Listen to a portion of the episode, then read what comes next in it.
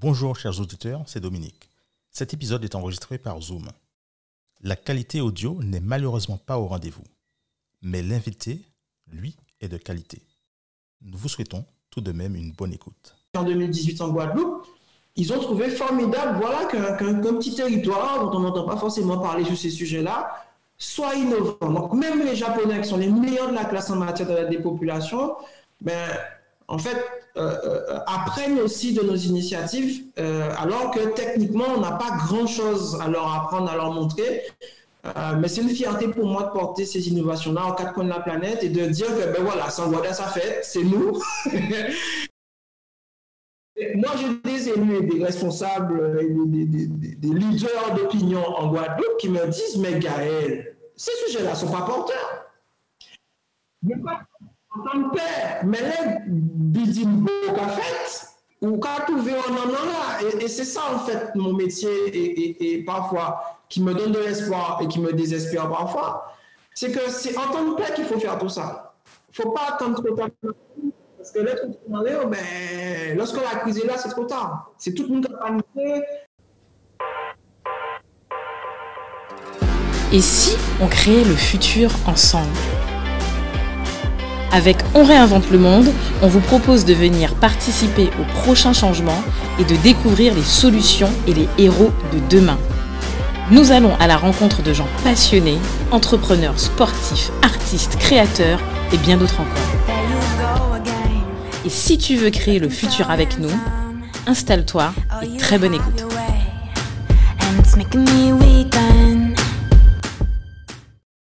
Bienvenue à tous dans On réinvente le monde pour un nouvel épisode.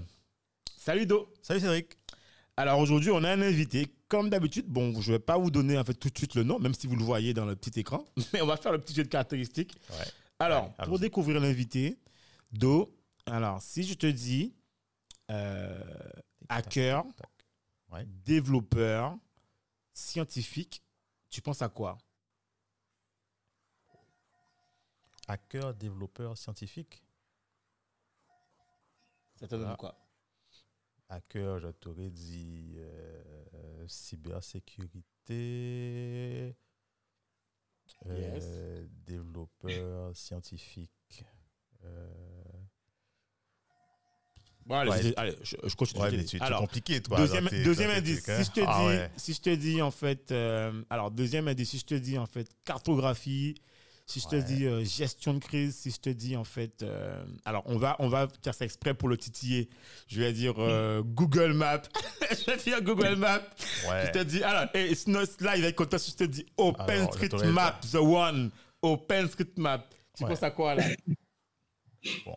Ben là, on, a, on a tout de suite. Non, non, non, attends, non, non, attends, Tu penses à quoi là? Non, mais enfin, OpenStreetMap. Euh, bon, ok. Alors, attends, attends, encore au direct, parce que comme tu es trop malin, dernier indice, si je te dis euh, euh, hacker citoyen, si je te dis Floss hacker, si je te dis Lynx, si je te dis en fait Guadeloupéen, Martiniquais, Caraïbéen, si je te dis citoyen du monde, et si je te dis ordre national du numérique. Je te dis en fait euh, The One. mais là, là d'accord. tu m'as facilité là-dessus. Merci, tu es un vrai pote là. Mets sur le cœur, tu es un vrai pote là. C'est Gaël Musquet. Exactement. On a avec nous là Gaël Musquet. Salut Gaël. Salut, bonjour à tous. Ouais, voilà, on a essayé de donner un maximum de caractéristiques là pour te, de critères pour te définir. Et franchement, Gaël, ça nous fait extrêmement super plaisir de t'avoir. Et pour dire la vérité, en fait, quand on a pensé en fait à On réinvente le monde, tu faisais partie des premières personnes à qui on avait pensé. C'est-à-dire que dans l'idée même de ce qu'est le podcast, tu vois, et de ce qu'il signifie, euh, j'avais tout de suite, Dominique et moi, on avait tout de suite pensé à toi, tu vois, parce que on estime que à ton échelle, même à notre échelle, en fait, euh, d'antillais, de caraïbéens, tu vois, de ce que tu veux, en fait, hein, de français, ce que tu veux, tout ce que tu veux. En fait, euh, nous, en fait, euh, tu représentes vraiment, en fait, euh, ce, ce, tu vois, par exemple, la, définition du podcast, c'est voilà, c'est mettre, c'est aller à la rencontre des acteurs, enfin, des héros de demain et des solutions de demain. Et toi, en fait, pour moi, j'estime qu'aujourd'hui, tu as des solutions de demain, d'accord? On en parlera. OpenStreetMap, plein de trucs que tu as mis en place. Mais tu fais aussi par, pour nous partie, tu vois, des héros de demain, de ceux qui sont des acteurs du changement et qui apportent en fait, voilà, c'est leur, leur savoir, leurs compétences, leur manière en fait de voir différemment. Donc voilà, donc pour tout ça, Dominique et moi, on te dit, mais sincèrement, merci. Parce que on avait déjà essayé de t'avoir la première fois, on n'avait pas réussi à te choper en Guadeloupe, mais ça, nous, mais là, nous arrivons et nous dit, nous t'es fait. Donc, Gaël, top, merci Timal. C'est vrai, on avait, on avait essayé d'avoir Gaël la première fois. Bon, les, circonstances n'avaient pas permis mais on s'était promis, on, allait prendre nos toches de cuisinier là et, pouvoir te, te, cuisiner petit à petit quand, quand on reste sous la main. Ça y est, c'est parti pour. yes. Donc, ouais, alors, si, si, pour démarrer rapide, en fait, nous, en fait, aujourd'hui, tu vois, je pense que ce qui est important pour nous, c'est vraiment, en fait, tu vois, de, à travers ton parcours, on va pas tout refaire parce qu'en fait, ton parcours, il est super long et trop intéressant. Et ça, voilà. Mais en tout cas, ce qui est intéressant, tu vois, c'est qu'on puisse parler de tout cette De tout ce que tu as fait dans OpenStreetMap, tout ce que tu fais en tant que hacker euh, citoyen au quotidien, tu vois, et aussi qu'on parle en fait de, voilà, ben, d'ailleurs, actuellement, on est en période de tsunami, de, enfin, de période cyclonique, de tout ça. Donc voilà, un peu tout ça où vraiment, nous, on est concernés dans la zone Caraïbe, tu vois, et un peu aussi voir comment toi, tu vois euh, la suite, c'est-à-dire demain, tu vois, comment tu vois demain pour nous aux Antilles, et voilà, partout, quoi. Donc, si tu pouvais légèrement commencer par te présenter, dire, dire ce que tu fais actuellement, et puis derrière, on enchaîne, quoi, tranquillos, quoi. Oui, pas de problème. En au Guadeloupe, quand même. On fait en Guadeloupe en, 80. Euh, je suis aux Abîmes. Mm -hmm. Euh, famille, moi, c'est Moun Baster, Sud Baster. Ah, tu es Baster Ok, bon, le traite. Non, je rigole. je rigole. c'est là, c'est pas pratiquement tout plus qu'il y est. Et puis, euh, mais j'ai vécu, j'ai été élevé aux, euh, à, aux Abîmes, à Boirico. Euh, j'ai eu la chance vraiment de pouvoir faire le maximum de ce que je pouvais comme étude en Guadeloupe. je suis parti parce qu'il n'y avait pas encore d'école d'ingénieur. Je voulais devenir météorologue. Il n'y avait pas d'observatoire astronomique en Guadeloupe.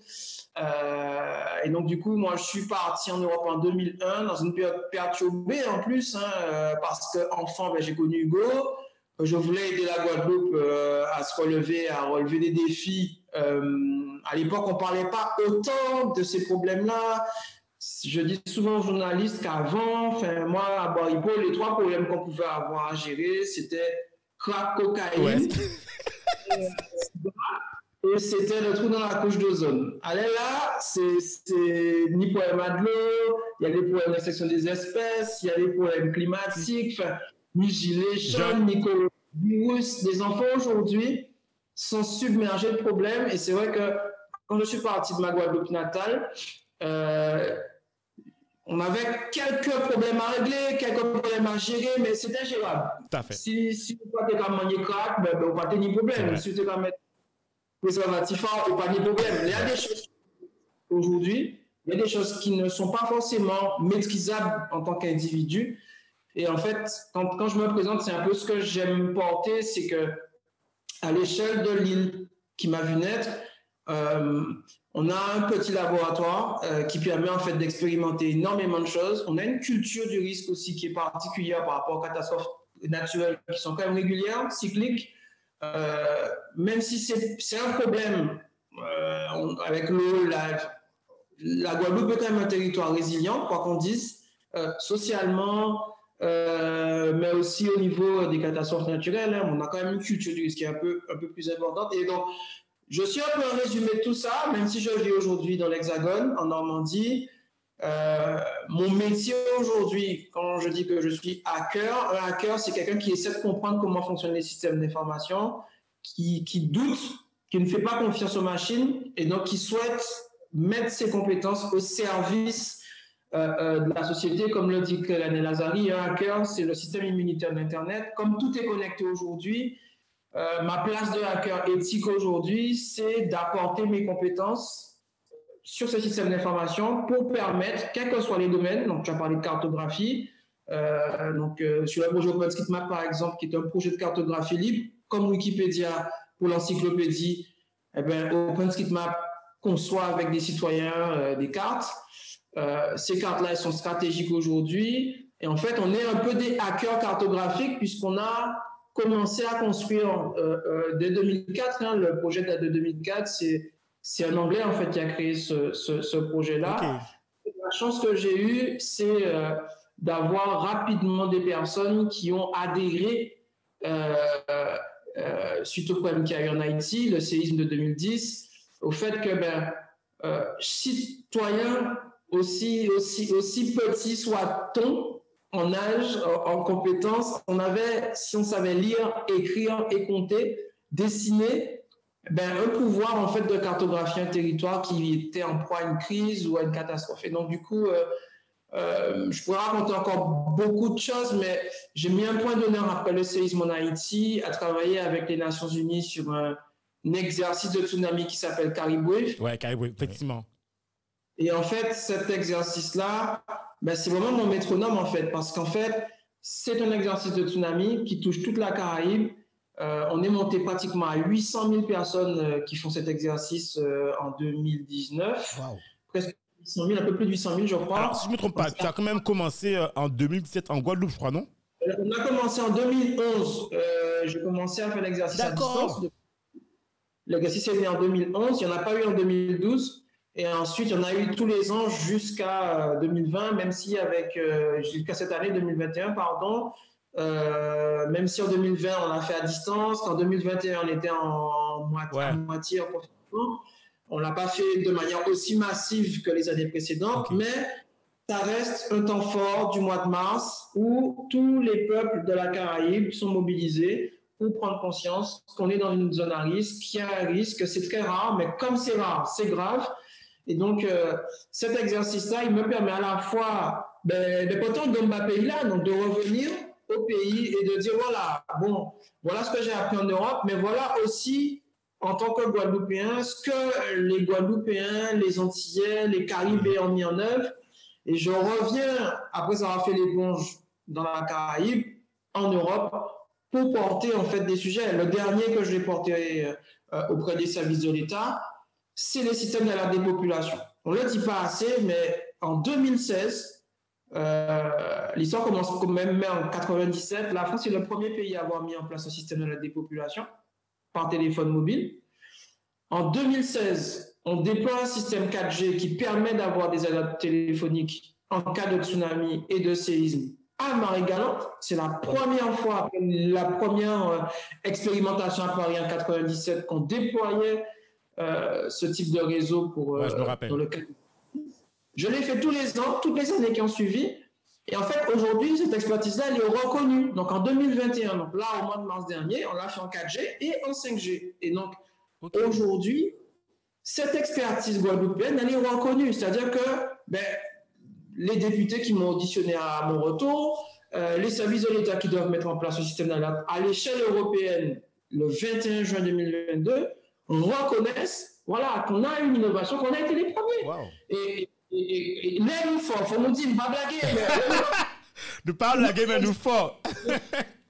et, en fait, l'idée, c'est pas de le dire juste pour le dire, c'est de dire, ben, chaque année, ben, appliquons-nous à montrer qu'on est capable d'innover sur notre territoire et de porter ces innovations-là ensuite en Europe, en Asie, en Afrique, où j'étais, et même au Japon, même au Japon. Les Japonais, quand ils ont vu ce qu'on avait fait en 2018 en Guadeloupe, ils ont trouvé formidable voilà, qu'un petit territoire dont on n'entend pas forcément parler sur ces sujets-là soit innovant. Donc, même les Japonais qui sont les meilleurs de la classe en matière de la dépopulation, ben, en fait, euh, euh, apprennent aussi de nos initiatives, euh, alors que techniquement, on n'a pas grand-chose à leur apprendre, à leur montrer.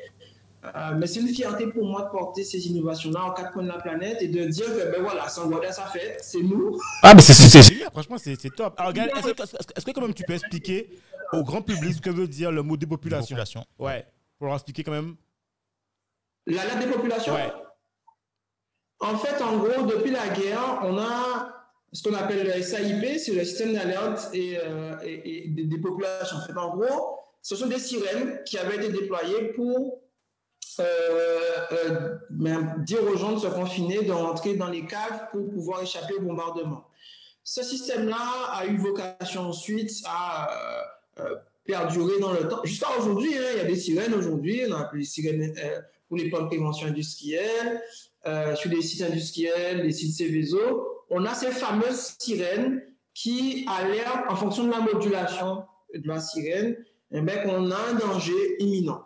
Alors, ça peut être une inondation, ça peut être un ouragan, ça peut être un tsunami, ça peut être une explosion, on a vu euh, l'incendie à Lubrizol, ça peut être un nuage d'ammoniac, euh, une fuite sur un site industriel à Jarry. Bref, en théorie, on a ce système d'alerte, mais qui est aujourd'hui archaïque. C'est-à-dire qu'à l'époque, c'était un monde manivelle, puis voilà.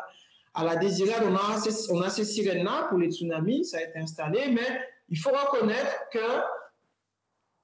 on a aujourd'hui un certain nombre de technologies qui permettent d'être beaucoup plus efficaces, d'avoir une espace qui est beaucoup plus adaptée, parce que tout le monde a un smartphone aujourd'hui. Hein? Euh, tout le monde a un radio en voiture et tout le monde a un petit poste, un petit transistor. Donc aujourd'hui, il faut qu'on arrive à adapter. On parle beaucoup de numérique. Euh, il y a pas mal de défiance, on l'a vu hein, sur les nouvelles technologies, Linky ici, là, les gens étaient contre la, la 5G, mon câble de relais. Donc, c'est bien la preuve que quand la population ne comprend pas à quoi sert cette technologie et qu'elle pense que cette technologie, bah, parfois même, est contre-productive pour elle, elle peut être en situation de défiance. Donc, moi, je mets un point d'honneur à utiliser cette technologie-là pour que, quels que soient les vecteurs, on puisse, dans le cadre d'une alerte des populations, transmettre un message vocal. Donc aujourd'hui, on a la synthèse vocale. Donc le téléphone est capable de lire un SMS directement pour des personnes qui sont malvoyantes.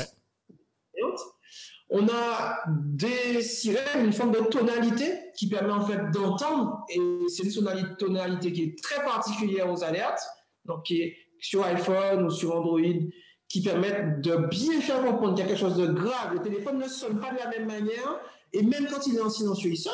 Donc, on a une sonnerie.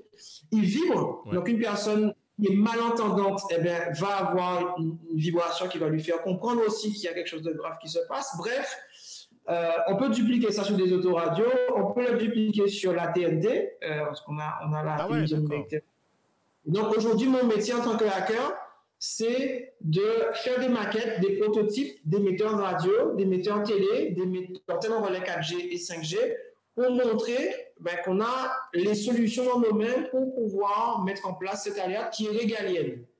L'alerte des populations, elle est régalienne. Ça veut dire qu'il n'y a que les services de l'État et les élus qui peuvent donner l'alerte. Donc, un maire, un préfet, un préfet de zone, euh, une autorité militaire, le Premier ministre, le président de la République. Euh, moi, en tant que citoyen, je n'ai aucun pouvoir aujourd'hui, évidemment, je ne le souhaite pas, de donner l'alerte. En revanche, dans le cadre d'un exercice, on peut simuler Une alerte. ces alertes et montrer ce qui devrait se passer en théorie le jour où quelque chose de grave devait euh, se produire. Ce que je dis souvent sur une crise, euh, et ce que les théoriciens en fait, de la gestion de crise disent souvent, c'est qu'il faut savoir conjuguer trois verbes en matière de crise informer, former, alerter. Donc, on informe les populations qu'elles sont en proie des crises majeures, donc il y a un risque. Donc, en Guadeloupe, n'est pratiquement toute qualité ah risque ouais diagnostic qu'a tué mon en Guadeloupe, euh, à part les feux de forêt et encore ouais. le changement climatique on rebat les cartes, hein, on le voit euh, en ce moment. On a un devoir, l'État, les collectivités, les communes ont un devoir d'informer les populations qu'elles sont euh, exposées à un risque. Une fois que ces populations sont informées, ben, il faut les former. Donc euh, là, c'est un peu ce que je fais chaque fois que je reviens en Guadeloupe, plusieurs fois par an. Euh, j'interviens auprès de collectivités, d'entreprises, euh, d'écoles, pour en fait transmettre mon savoir et, puis mettre les gens en relation aussi pour qu'elles puissent se former. Donc ça, c'est le rôle des exercices. Euh, on se, alors, se former à faire quoi En fait, à savoir comment réagir, à savoir comment... Sont... Réagir? On a évidemment des réactions qui sont différentes en fonction des types de crises. On a vu que là, pour le coronavirus, ben, il y avait une stratégie de confinement, il y a une stratégie qui est en route, il y a des masques à porter, du gel hydroalcoolique à déployer. Euh, sur un cyclone, ben, c'est différent, c'est une cinétique qui est, lente encore, on a le temps de prévoir. etc. Effectivement. dans les non périssables. Euh, sur un tsunami, là, on est sur la cinétique rapide. On a quelques dizaines de minutes potentiellement, voire quelques heures, mais bon, c'est sur des télé-tsunamis. L'appareil, il faut savoir en fonction de où on est, est-ce qu'on est exposé à ce risque-là? Peut-être qu'au bord de la mer, tu as ton travail, tu es dans l'école. Bon. Tout ça fait que euh, un scénario d'exercice n'est jamais parfait parce qu'on ne peut pas prévoir tous les cas, mais il appartient au chef de famille, il appartient au syndicat, il appartient aux entrepreneurs, aux chefs d'entreprise, il appartient aux collectivités aux chefs d'établissement eh bien, d'essayer d'imaginer, et les exercices sont faits pour ça. Si on échoue pendant l'exercice, c'est pas grave. ça veut dire qu'on a repéré quelque chose qui est manquant. Et donc aujourd'hui, ce qui manque aujourd'hui en France, et c'est pour ça que je travaille dur depuis 10 ans, c'est le système d'alerte. C'est-à-dire qu'on aura beau informer, former les gens, on aura beau faire des exercices, si l'alerte n'est pas là au bon moment, Krabla là. Et quand on dit Krabla, c'est le monde qui est mort. Et donc... Mais tu sais, attends, te couper, tu sais ce que je dis là, en fait, c'est crucial parce que je crois que le reproche qu'on fait le plus souvent, et je pense que la pression que subit les autorités compétentes sur le territoire, ou même le préfet ou les maires, ou je sais pas, les maires ou les représentants de ce que tu veux, mais souvent, souvent le préfet, c'est toujours ah oui, mais je comprends pas pourquoi euh, on a dit qu'on était en, telle alerte alors qu'il n'y a rien du tout. Euh, on, dit que certains, en fait, ont, participé à détruire l'économie parce qu'en fait, c'était signalé trop tôt. Quand il y a par exemple, l'eau monte trop vite, on dit oui, comment ça se fait que depuis le temps qu'on n'a pas signalé que l'eau allait monter, c'est la faute d'un tel. Ouais, mais le problème, c'est que tu auras, toujours des gens qui ne seront pas contents. ouais, c'est ça le problème. C'est-à-dire que quand tu, quand tu alertes trop tôt, il euh, y a des gens qui disent ouais c'était trop tôt on a perdu de l'argent quand tu alertes euh, un peu un peu tard. Ouais il aurait dû alerter trop tard il euh, n'y a pas de bonne solution non mais c'est ça en fait. Le alors en plus ajouter à ça les précisions météorologiques qui sont alors aujourd'hui d'ailleurs je pense qu'on en parlera aussi avec toi c'est qu'aujourd'hui on, on est dans une alors la population est dans une exigence de la alors encore plus dans les dans les dans, dans les territoires où il y a des microclimats dans une exigence où tu sais que tu n'auras pas les mêmes conditions météorologiques dans le sud Bastère que dans le nord Grande-Terre et qu'on se dit que si j'ai, comme tu disais, j'ai un enfant à chercher, euh, je sais pas, en Martinique ou en Guadeloupe et que je, il est à tel endroit, mais que le temps que j'y aille, que je vais passer dans un fond, là il y a de l'eau qui monte. Tu vois, en fait, on a toutes ces, ces, conditions euh, extrêmes, quoi. C'est, toute la science en fait de la gestion de crise et la, la complexité en fait de l'action publique en France. C'est-à-dire que euh, quand on regarde bien la réaction des populations et des autorités, on est quand même un État qui, qui, qui, est très jacobin, qui est très régalien, qui est très fort. On est un pays puissant, la France est un pays moderne. On attend, nous, Français, énormément de l'État. C'est vrai. C'est-à-dire que c'est à l'État de, c'est au préfet de, c'est à l'élu de. la population dépend et attend énormément de l'État. Ça, c'est général, hein. c'est pas qu'en Guadeloupe, hein. c'est comme ça aussi dans l'Hexagone. Je prends un exemple très simple, l'Ublisol, il n'y a pas eu de mort. L'usine a brûlé, il n'y a pas eu de mort. Mais les gens étaient prêts à en découdre avec le préfet quelques jours après. Ah ouais? Parce qu'ils n'avaient pas fait le boulot. Il y avait des CRS qui protégeaient les équipes du préfet et le préfet parce que le monde était quand même préfet la cour. On se les jeunes, certes, mais on, a un peu cette schizophrénie en France qui est de dire OK, on attend énormément du pouvoir public. Quand il fait ou quand il ne fait pas, de toute façon, il plus. c'est clair. Aujourd'hui, même dans mon métier, c'est-à-dire même les gens qui sont mes collègues, euh, c'est le sondage de la Croix-Rouge. Euh, euh, qui doit faire? L'État. C'est l'État, c'est l'État. OK. Faites-vous confiance à l'État mais même encore aujourd'hui, on demande aux gens est-ce que vous faites la confiance à l'État sur les vaccins, sur les. Les gens vont tout dire non. Donc, d'un côté, on ne peut pas demander d'être hyper exigeant d'État, et puis quand on met en place des stratégies vaccinales, des stratégies de confinement, des stratégies euh, euh, d'alerte, euh, de mise en sûreté des installations publiques et compagnie, que arrivent tout de suite les, les, les reproches sur l'économie et ça. L'économie ne peut se relever que si on est vivant et si on n'a pas de blessés et si on n'a pas de morts. Tout à fait il faut bien avoir ça en tête, et c'est des stratégies qui ont été extrêmement mises à l'épreuve euh, en, une, crise asymétrique très lente qui est le coronavirus, on a bien vu. Euh, il fallait trouver l'équilibre entre la scolarité, l'économie, la santé, les hôpitaux. C'est une équation qui est très compliquée à résoudre. Et quand on me pose ces questions sur qu'est-ce qu'on doit faire, comment on doit former, il ne faut pas oublier que les préfets sont là en général deux à trois ans. C'est vrai que le fait quand il arrive, il n'est pas forcément de la Guadeloupe, il ne maîtrise pas, et pas, pas, pas moins un préfet du nord de la France que du sud de la France, qu'en région montagneuse ou en région littorale. Hein. Tout à fait. L'organisation française est telle que on a des préfets qui sont ce qu'ils sont, qui font ce qu'ils peuvent. On a parfois même du mal à en recruter, surtout en Outre-mer, il ne faut pas l'oublier. Et c'est des personnes qui arrivent et qui ne connaissent pas forcément le territoire. Et je ne rentre même pas dans la discussion hexagone outre-mer. C'est clair. C'est clair. Hexagonal. Ça, c'est le premier point. faut bien avoir en tête que la sûreté, telle qu'on l'imagine, et, moi, je, ça m'habite en tant que hacker, la sûreté, c'est un droit fondamental. Quand on reprend... Gaël, deux secondes, c'est super important.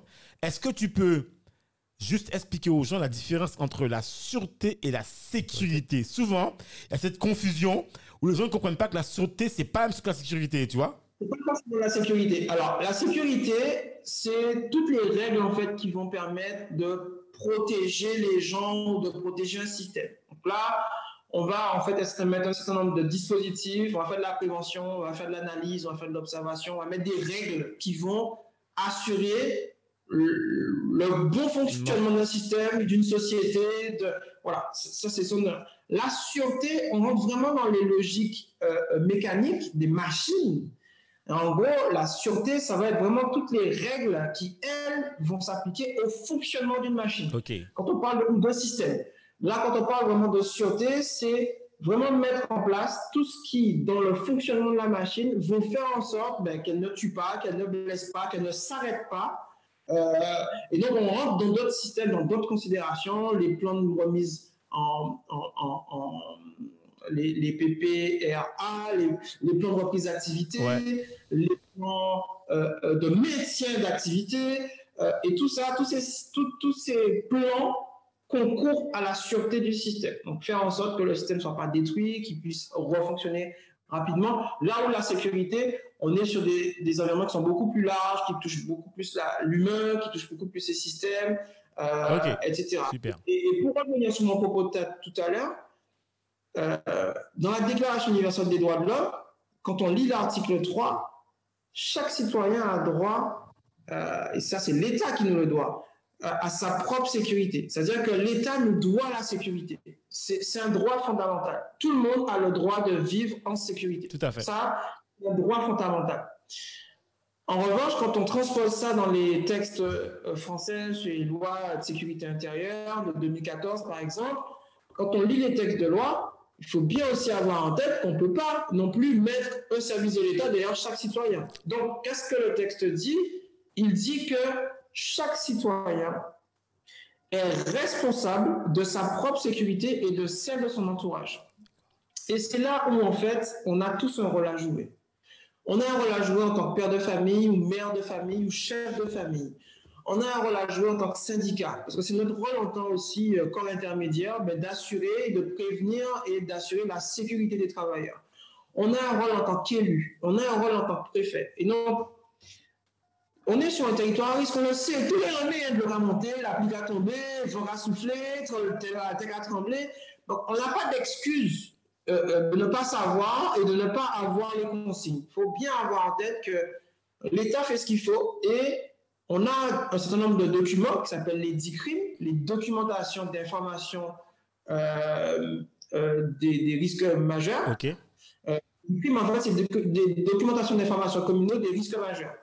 Ce document-là, il est disponible en mairie pour pouvoir assurer historiquement l'information des populations. Qu'est-ce qui s'est passé ces 10, 15, 20, 30, 100, 600 Ah oui, d'accord. OK.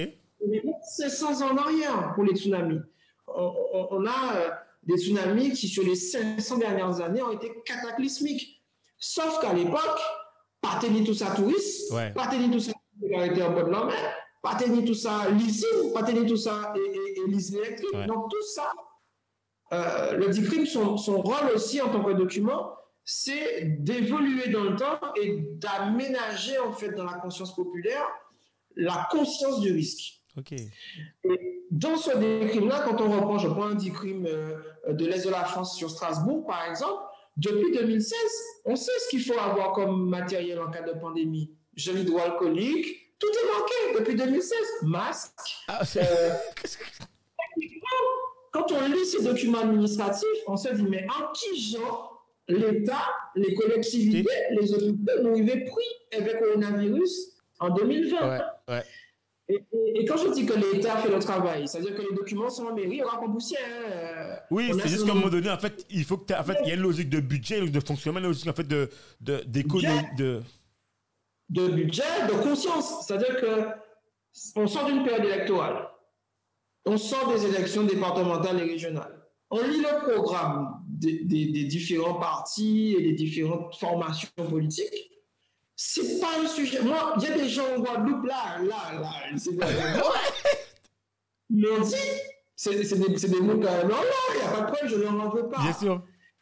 Moi, j'ai des élus et des responsables, des, des, des leaders d'opinion en Guadeloupe qui me disent, mais Gaël, ces sujets-là ne sont pas porteurs. ouais, c'est je connais. En tant que père, mais là, bidim qu'a fait, ou qu'a trouvé en en là. Et, et c'est ça, en fait, mon métier, et, et, parfois, qui me donne de l'espoir et qui me désespère parfois.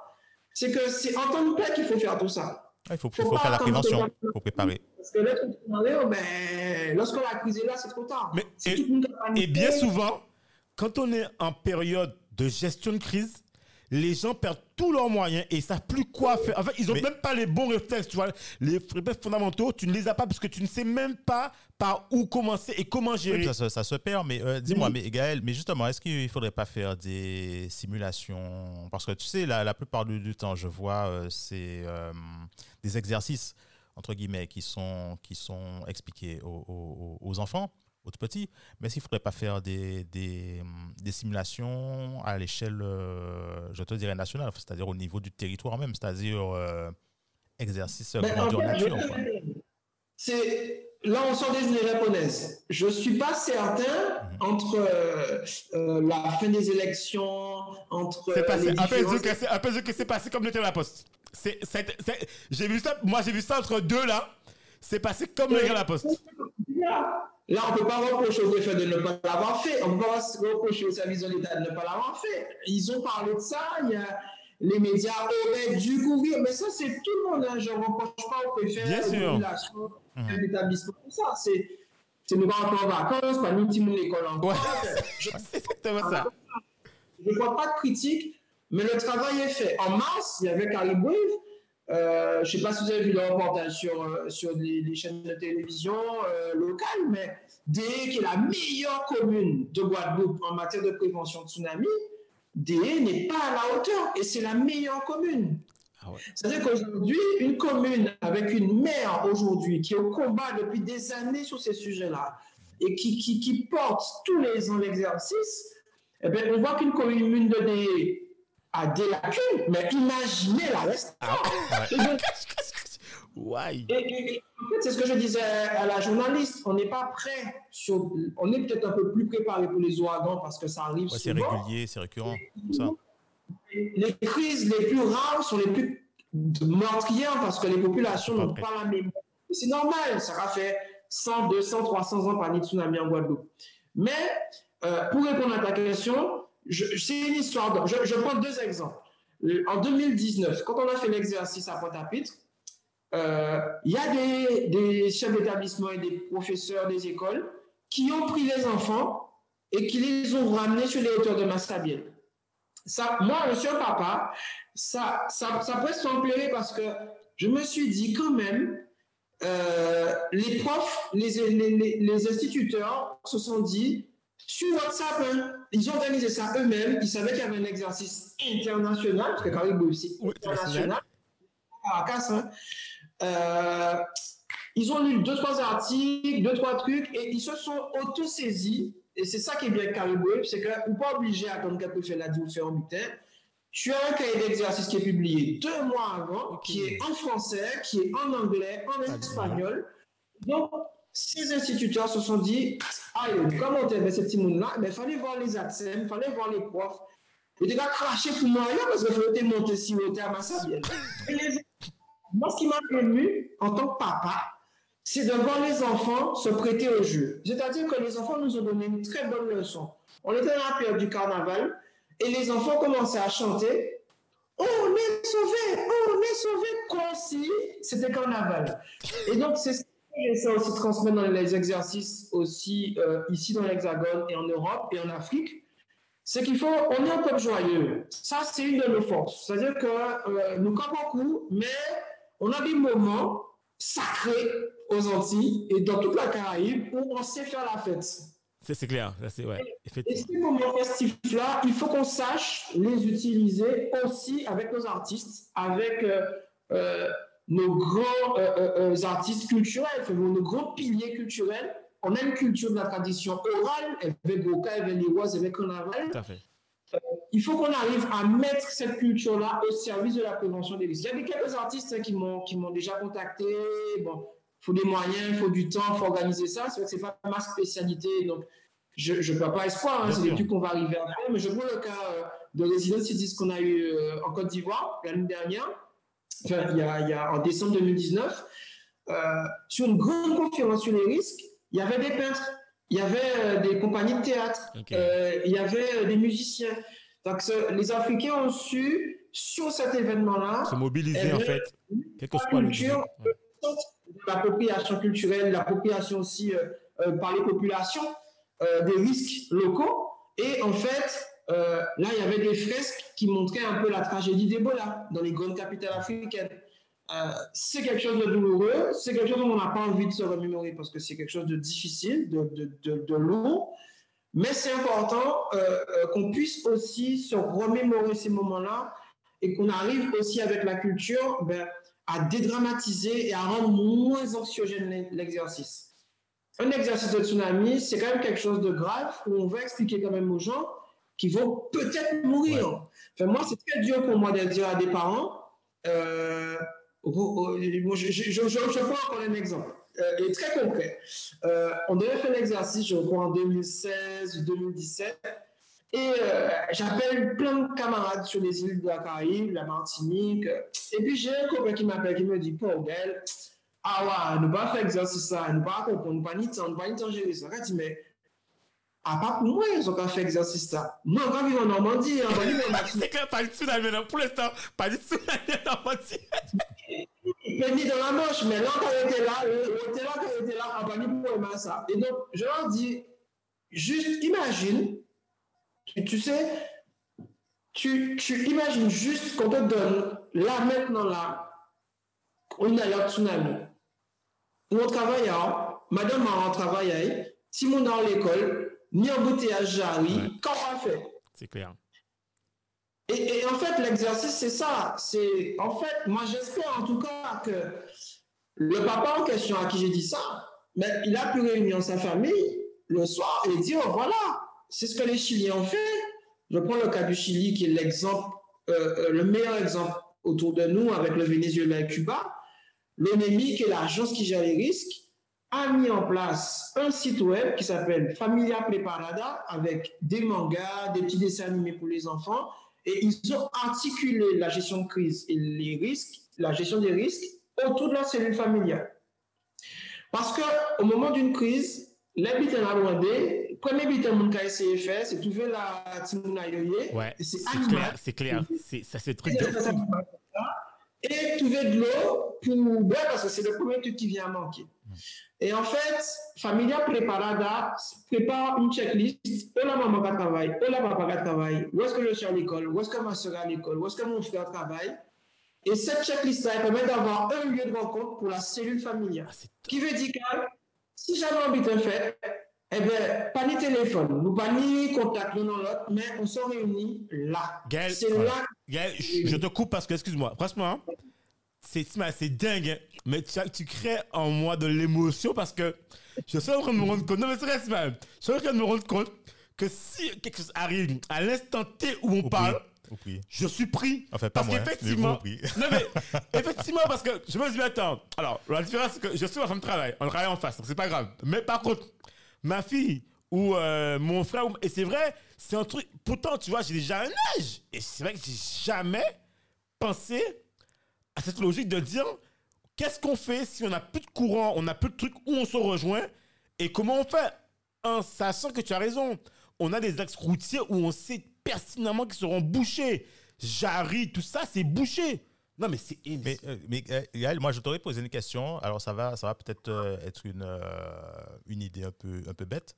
tu vois, on a les, il y a les Jeux Olympiques et tout. Est-ce qu'on pourrait pas faire un genre de même chose pour ça pour rendre ça un peu dans la gamification on, organise. Bon, ça s'appellerait pas les Jeux Olympiques de, du sinistre ou machin, mais tu pourrais avoir dans le même principe euh, une fois tous les, je sais pas combien d'années, euh, un, truc, un événement euh, national. Enfin, bon, à l'échelle même locale ou même, si tu veux, à l'échelle nationale, même en France, qui regroupe tous les, toutes les, tous les dom-tom, etc. Et puis, et puis la France, l'Hexagone, où tu as un exercice où tout le monde participe, quoi.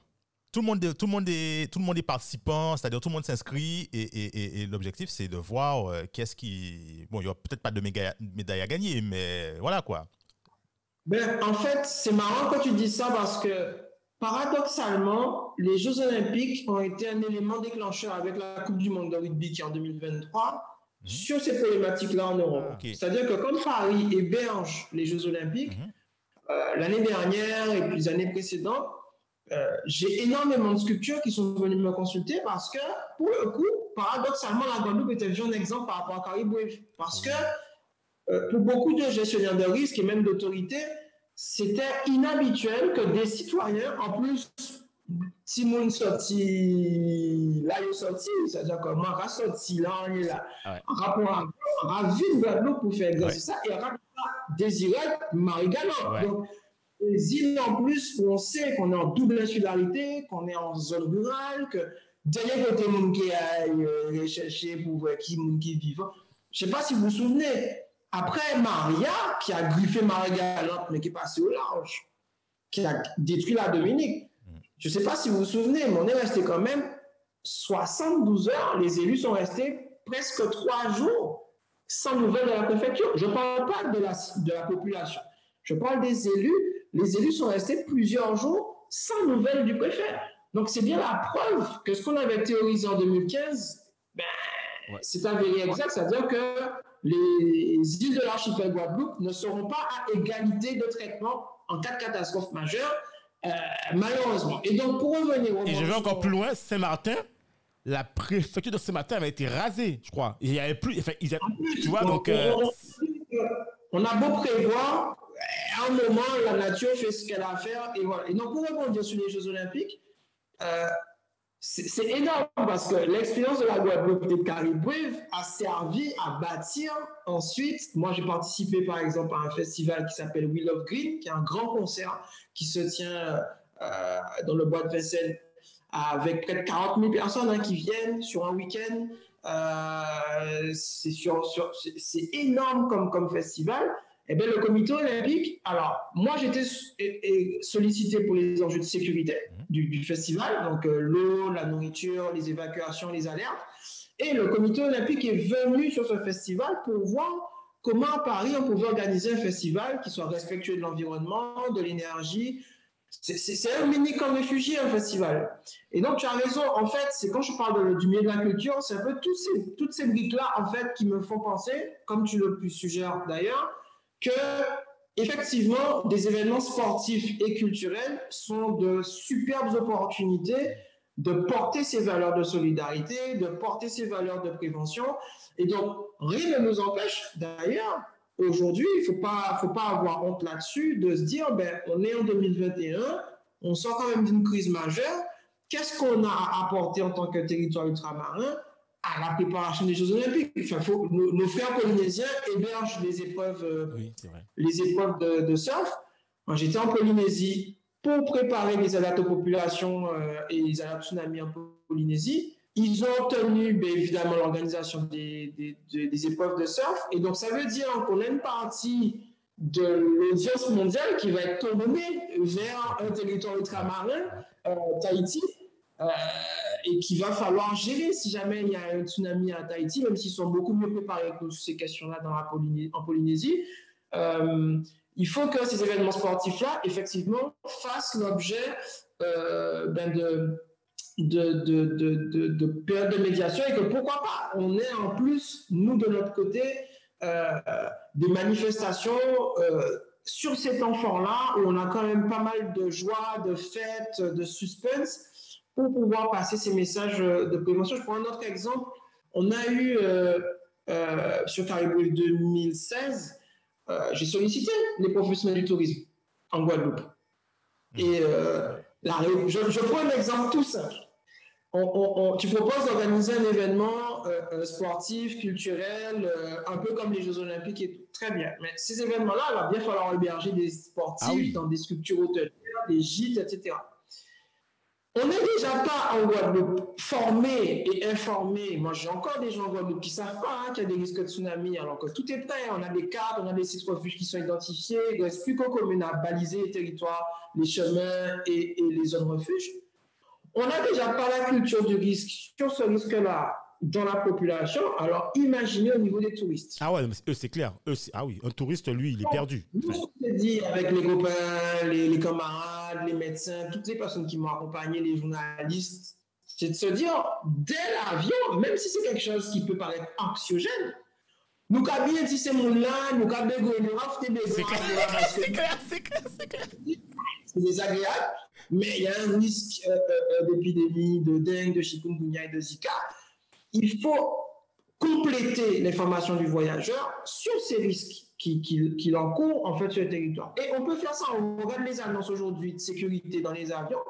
Il y a une forme de gamification aujourd'hui dans ces avions-là, euh, quelles que soient les compagnies, pas mais non, mais euh, il y a de plus en plus aujourd'hui, euh, pour capter l'attention des passagers sur les règles de sécurité en avion, de, du nom qui est injecté sur ces sites-là, et il faut aller plus loin dans le secteur hôtelier et je ne jette pas pire à personne. Je ne suis pas sur une politique revancharde, mais il faut bien aussi que dans les structures hôtelières, les structures qui accueillent le public, les structures qui accueillent les gens en bord de mer, les clubs de plongée, les clubs de voile, les hôtels, tout le monde, nous, tout le monde ici les, les derniers beats, euh, les bars de plage. Ah, ok.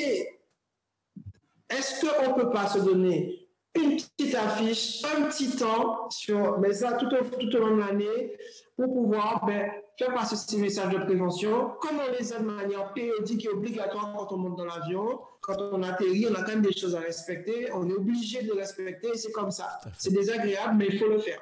Et donc là, effectivement, euh, là, y a, on n'a pas pu le faire cette année parce qu'il y avait le Covid, L'année prochaine, ben, chiche. Hein. Mais attends, Gaël, est-ce que, ben, est qu'il y a pas. Est-ce que. Alors, moi, je me jette la pierre à moi personnellement et à Dominique aussi, si vient l'apprendre avec moi. c'est est-ce que nous aussi, je me rends compte de ce que tu dis, c'est important. Est-ce que nous aussi, en tant que citoyens vivant sur une île, tu vois, au quotidien, est-ce qu'on n'a pas un vrai travail à faire pour nous, tu vois, comme tu disais, en fait, en tant qu'on n'a pas besoin d'attendre moi, tu vois, quand tu me dis ça, ça m'engage parce que je me dis, mais j'ai pas besoin d'attendre, en fait, euh, que la préfecture ni la région le fasse. Je me dis, mais c'est à moi de porter ce message et d'être aussi un citoyen euh, activiste, tu vois, sur ça, et de me dire, mais non, en fait, effectivement, je dois le faire autant pour mon entourage proche, autant pour mes concitoyens. Est-ce qu'on ne doit pas aussi s'organiser, tu vois? Je sais que, tu, que vous organisez Cariboué, mais je me dis, mais finalement, c'est notre affaire du quotidien, en fait. On est censé pouvoir, tu vois, euh, je sais pas, peut-être tous les mois ou avoir une organisation qui, à l'arrivée des touristes, qu'on puisse euh, distribuer, comme tu dis, des fiches ou des trucs comme ça, euh, dans des points de kiosque, effectivement, quand on va faire de l'essence, des lieux stratégiques où les gens vont acheter le pain le matin chez le boulanger, avoir une petite affiche. Tu vois, même, je crois que j'avais, je pas, j'avais vu, j'avais vu une affiche, je crois que c'était au Japon. J'avais vu une affiche qui te disait quoi faire en cas de tremblement de terre. Mhm me suis dit, mais c'est top, parce qu'effectivement, c'est souvent un sujet de débat chez moi où ma femme me dit, ouais, mais attends, mais ici, là, elle me dit souvent, mais on se met terre, tu vois Elle, c'est son réflexe, tu vois? Et moi, je n'y pense jamais. Mais c'est le premier truc qu'elle fait dans quelque part, quelque part c'est de te dire où est-ce qu'elle se met, ce tremblement de terre. Et tu vois, comme ça, nous, on sait déjà en fait où on se met parce que elle, c'est son réflexe, tu vois. Est-ce qu'on ne doit pas développer, comme disait Dominique, ces réflexes que ça doit être, tu vois, dans notre culture finalement, tu vois? Moi, moi, je ne prendrai pas la pierre avec toi. Dans ce cas-là, on se le dit tout de suite. Moi, j'ai déjà prévu ma petite liste. Je sais déjà ce qu'il faut acheter. Ah, déjà pour, bon, truc, ben, pour, le kit de sécurité, j'ai déjà tout prévu. Bon, ben, tu vois, ben, je suis mon Il faut, faut prendre un peu d'avance, en fait. Euh, pour ceux qui nous écoutent, la liste, elle est dans le DICRIM. Donc, elle est disponible en mairie ou sur le site de la préfecture. Hein. La liste, euh, il y a déjà tout ce qu'il faut, ce qu'il faut faire et tout les itinéraires de Tout est, en fait, c'est là où ça devient, c'est paradoxal. Je prends l'exemple d'un pays qu'on peut imaginer euh, euh, euh, moins préparé que nous sur ces questions-là, Haïti. Ouais. On regarde le compte Twitter de la ville de Port-au-Prince, Mais j'ai aucune collectivité en Guadeloupe et en Martinique qui ait ce niveau de prévention. Wow! Et c'est pour au prince Et c'est un pays pauvre. Et Haïti est en proie à énormément de crises en ce moment. Tout à fait. Allez voir le compte Twitter de la ville de Port-au-Prince en créole et en français avec des petites vidéos sur les messages, si l'ouragan, si Covid, si c'est impressionnant à quel point et à quel point ça nous force, nous, pays développés, à développer une certaine aussi humilité. C'est que parfois, la solution, elle vient aussi euh, euh, de personnes qu'on estime ou qu'on pense plus défavorisées, moins instruites que nous. Et c'est un peu le problème souvent de la culture du risque en France et qui a double tranchant, c'est que l'État a souvent fait ce qu'il faut, donc, les documents sont écrits, les listes sont faites, il y a des messages de prévention, il y a des exercices qui sont parfois organisés. Mais la population est défiante, mais en même temps, elle attend. Donc, en fait, dans les deux cas, on se retrouve avec, au final, une population qui ne fait pas ce qu'il faut. Et donc, c'est pourquoi je suis obligé d'adapter mon discours en disant préférez peut-être toi, peut-être que c'est pas un ici, c'est pas mon ici, mais à un moment, c'est vous qui arrêtez là, là, il à un moment. Mais en tant que papas enfants, mamans enfants, c'est pas comme à la préfecture, c'est problématique, c'est problématique avec Et donc là, c'est vrai que ça me permet de toucher un peu plus les gens, même si évidemment, on ne dédouane pas nos élus, nos préfets de leurs responsabilités. Ils ont leurs responsabilités. Mais ce sur quoi il faut être très vigilant, c'est que dans les premières heures, voire les premiers jours qui suivent une catastrophe majeure, on peut compter ici ou même et si voisin. Donc là, on a guerre voisin. Ouais, c'est clair, c'est clair. C'est pas là la guerre qui est pétée que qui semblé, même s'il y a des mouvements de solidarité spontanés, et dans leur grande majorité, sur toutes les crises que j'ai pu observer, la majorité des êtres humains sont bons. Heureusement, nous, quand on qu'il est mauvais, on a ouais, mais Gaël, sont bons jusqu'à quand? Parce que quand tu regardes tout, alors, j'aime bien la science-fiction, mais quand tu regardes tous les moments de crise, à un moment donné, quand la nourriture vient quand manquer. la nourriture vient manquer. le, truc, c'est que tu as deux familles. Je dois prendre l'exemple, mais ça, ça, va être typique. Quand la nourriture vient manquer, tu as deux familles. Ils ont des enfants. Chaque famille a des enfants, etc. Le père de famille de chaque enfant, il reste euh, peut-être un paquet de pain Hmm, le choix est vite fait dans les. je te, je te prends, je te prends un, cas, un, cas, typique quand même. Le choix est vite fait. Écoute, bon, moi, moi, je, moi, je suis, moi, j'ai le cœur sous la main. Bon, je vais, je vais un peu négocier, on va partager, mais je ne sais pas en face. Le, le, père de famille en face, il va se dire, écoute, hein, moi, je dois nourrir mes enfants. Je vais, je vais me sacrifier pour mes enfants. C'est-à-dire, moi, je ne vais pas manger, mais je dois nourrir mes enfants. Donc, euh, tes enfants, tu es bien gentil, toi et ta famille, vous allez passer après moi.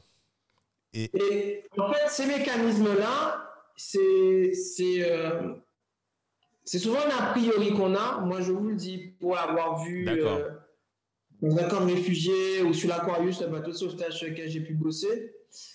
Euh, c'est universel. C'est-à-dire qu'on a l'impression, parce que très vite après une crise, on voit les scènes de pillage, on voit euh, des personnes qui se battent et tout.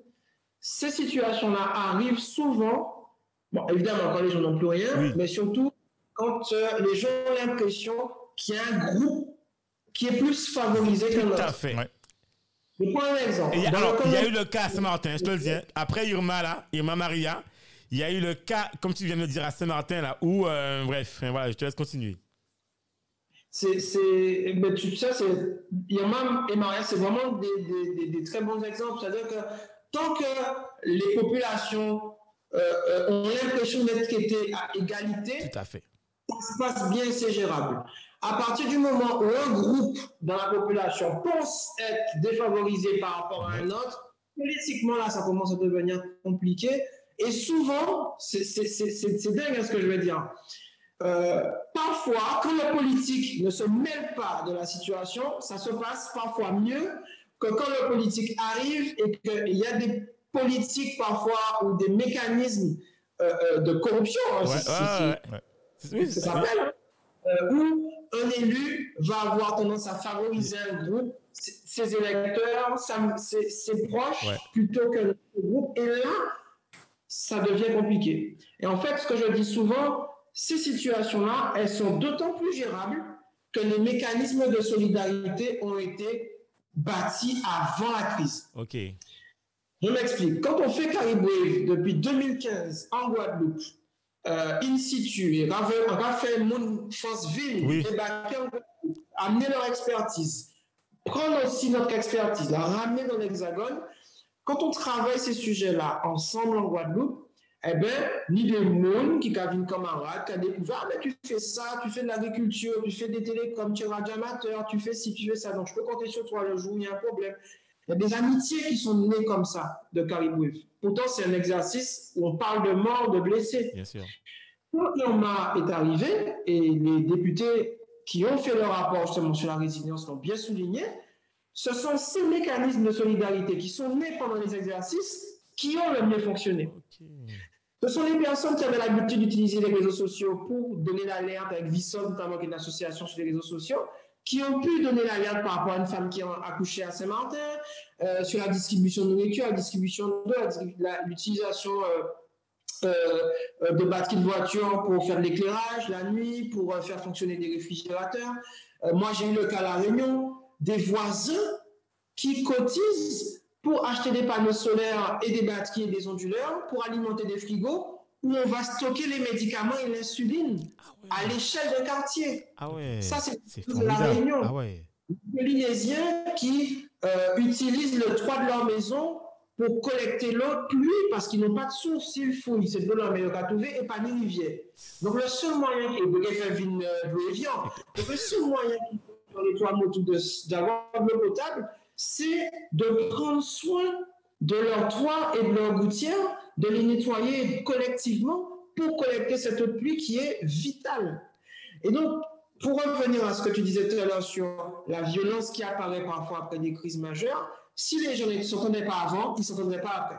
Ils ne s'entendront pas après. Ouais. D'accord. Donc, c'est vraiment en temps de paix euh, qu'il faut vraiment tisser et, et- et- et- et on parle beaucoup des... Je, je prends beaucoup l'histoire et, et les traditions orales quand on avait Teni Leroy, Teni, Teni euh, euh, euh, euh, Goka, ça permettait aux populations à échelle humaine, pas Teni tout savoir mais les gens savaient à 5 minutes, 10 minutes, 20 minutes, 30 minutes de marche ce qu'ils pouvaient compter. Aujourd'hui, Ouais. beaucoup moins. Ouais, c'est vrai. Et cette tradition orale, cette tradition culturelle que l'on avait en Guadeloupe, que nos anciens avaient et qu'ils nous ont. Moi, déjà, je veux Goka. Euh, il m'a transmis un peu ces valeurs-là, même s'il a arrêté quand je suis né, mais c'est des petites choses comme ça qui se transmettent en, qui se transmettent en fait de père en fils dans les familles qu'il faut arriver aussi à, à- à- à cultiver parce que cette résilience-là, et c'est un peu ce que je dis souvent à mes étudiants, la technologie pour moi, même si je suis un hacker, je suis technophile, un aimé ordinateur, et, et, et bon Dieu c'est ça, et madame moi aussi. Mais c'est pas une fin en soi, c'est un moyen. Exact. C'est-à-dire que à un moment, et c'est ça que les anciens m'ont appris, ils devraient de dire, mais bon, hey, si vous, ou bien, hey, Bitar, là, ça, hey, super, hein, franchement, au top, franchement, au top, ça va faire là. Mais c'est pas mis courant, qui aura fait Bitar, là? Ouais, c'est clair, c'est clair, c'est clair, c'est clair. Les anciens, c'est un peu ça aussi qu'ils m'ont apporté, c'est un- une forme de pragmatisme aussi, euh, et que je mets en application dans le hacking, c'est qu'il faut apprendre à faire avec peu. Là, j'ai eu des jeunes là qui faisaient le service national universel qui me disent, mais eh bien, tout va faire là, au début, gagner bon argent, oui. Mais j'ai choisi de privilégier ma vie de famille, de porter ma pays en main, et que les moyens dont je dispose aujourd'hui, qui me permettent d'être devant vous et qui me permettent aussi de venir en Guadeloupe plusieurs fois par an et d'aller dans notre territoire de la Guadeloupe, euh, de mettre en fait ces moyens-là au service des populations. Alors, c'est une vocation, c'est un combat, c'est du militantisme, comme il y a d'autres formes de militantisme, c'est une forme d'action. Tout à fait. C'est ça qui me rend heureux et c'est ça qui me permet de me sentir utile. Je prends un exemple de l'Aquarius dont j'ai parlé beaucoup. Lorsque j'ai reçu les premières images de ce bateau de sauvetage-là, je m'attendais à voir des, des Syriens, euh, euh, des Maghrébins en fait, qui fuient le nord euh, de l'Afrique vers l'Europe. En fumant rappelé parce que les premières photos que j'ai reçues étaient ni et que des Africains subsahariens qui fuyaient les répressions, la persécution religieuse et une forme d'esclavage en Libye. Waouh. Et donc, on en fait, je reçois ces images-là Parce que c'est moi qui mets Internet ce bateau-là. Donc, moi, mon rôle, c'est d'assurer la sécurité de ce navire-là et, de faire en sorte qu'il soit toujours connecté pour témoigner de l'horreur, mais aussi avoir des liaisons euh, numériques opérationnelles pour les journalistes, pour les médecins, pour les euh, sages-femmes qui étaient à bord, les, tout, tout l'équipage. Et en fait, ce que ça me renvoie, c'est qu'en fait, je me suis retrouvé dans les mains sur mon téléphone avec des photos d'enfants qui auraient pu être mes enfants, des photos de femmes qui auraient pu être ma mère, qui auraient pu être ma grand-mère, qui auraient pu être ma compagne. Et donc, qu'est-ce qu'on aurait retenu de ces 400 ans d'esclavage? Et c'est important, on a beaucoup de débats sur la mémoire ici en France, mais qu'est-ce qu'on aurait retenu de l'esclavage si je ne portais pas assistance avec mes moyens à, à nos frères d'Afrique qui sont dans le dénuement? Aujourd'hui, l'Aquarius, à date, même s'il a été remplacé par l'Océan Viking, ouais. plus de 30 000 personnes qui ont été sauvées en Méditerranée. 30 000 monde. Ah ouais, c'est énorme. C'est une grosse commune de Guadeloupe. C'est la commune où j'habite aujourd'hui, Vernon, c'est 25 000 habitants. C'est, c'est, même moi, quand je prononce ces mots-là, pour moi, c'est inimaginable. On a six enfants qui sont nés sur ce bateau-là. Et quand j'explique à des ministres ou à des hommes politiques aujourd'hui dans l'Hexagone qu'on va avoir ces défis-là à relever, on va avoir évacué des Marseillais un jour. Marseille, c'est une ville qui est en proie au tsunami. La Camargue. Ouais. Une, surcote d'un mètre, un tsunami en Méditerranée, la Camargue disparaît. Et des surcotes en Méditerranée, 1908, en Méditerranée, c'est 50 000 morts. Ah ouais. Je peux parler de ça de manière anxiogène, mais euh, les égoïsmes parfois qui se manifestent en Europe euh, vont être mis vont être mis à rude épreuve sur la crise climatique qui nous attend là, là. Et, et, sur le volet géologique, parce que le climat, c'est une chose. Tout à fait. Mais volcan la croûte terrestre aussi. Ah ouais, mais là, activement. du coup, on se retrouve avec des phénomènes aussi en Europe. Il ne faut pas croire que la France hexagonale soit épargnée par ce type de crise-là. Et en fait, on a tout à apporter en tant que territoire ultramarin. C'est ce que j'ai dit dans l'exemplaire d'Yggdrasil alors, tu peux expliquer c'est quoi tu, Voilà, super. C'est un magazine sur l'effondrement. et en fait, euh, euh, pour, pour, ceux qui ne connaissent pas la théorie de l'effondrement, en fait, il y a l'article, en fait, euh, ils m'ont laissé bien parler. En fait, l'article, en fait, il parle du jeu. Je parle, en fait, de, de, ce que j'ai pu vivre, en fait, en tant qu'enfant en Guadeloupe, les crises auxquelles on est, on, est, on est confronté. Et ce que j'ai voulu dire dans ce magazine, aux, personnes qui vivent en Europe et, puis dans le monde, parce que c'est un magazine qui est très européen, c'est que l'effondrement, c'est tous les jours en Guadeloupe. L'aignant coupure d'eau, c'est des choses qui sont inimaginables ici dans l'Hexagone. Mais une coupure d'eau qui dure plusieurs heures, voire plusieurs jours en Guadeloupe. Plusieurs mois, même. Plusieurs mois, c'est une forme d'effondrement. Ça veut dire qu'à un moment, toute la modernité qu'on a, nous allons passer à la 5G, euh, Mais la base n'est pas assurée. On n'a pas réglé un problème qui a été réglé ici en Europe au début du siècle dernier. Il y a un problème. Et, et, là, en fait, c'est là où l'humilité en fait, euh, des, Polynésiens dans les toits motos, elle me touche. C'est que quand je parle de l'eau pluie, euh, combien d'ingénieurs et d'architectes nous ont expliqué, venus d'Europe, qu'il ne fallait pas construire de citernes sur nos maisons. Ouais, ouais, c'est clair, c'est clair. C'était pas la peine. Aujourd'hui, vous allez à Marie-Galante. Vous allez à Marie-Galante, pratiquement tout le monde Marie-Galante n'est cité. Marie-Galante et même après Maria, il n'y avait pas de sujet. Il n'y avait pas de sujet sur ces questions-là.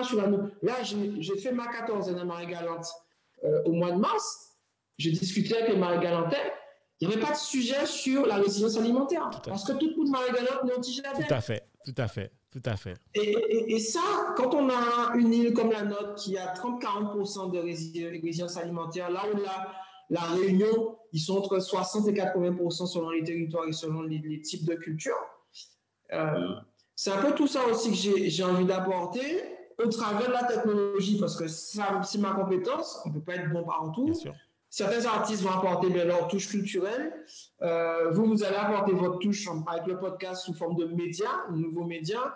En fait, chacun comme ça, par, par strat, on arrive à, à faire avancer le débat. Enfin, moi, quand je regarde notre trajet parcouru sur 10 ans, euh, la nation qui reconnaît mon travail et mon investissement, euh, qui me décore pour ça, qui m'encourage à continuer, jeune, parce que j'ai été décoré à 38 ans, la moyenne c'est 58.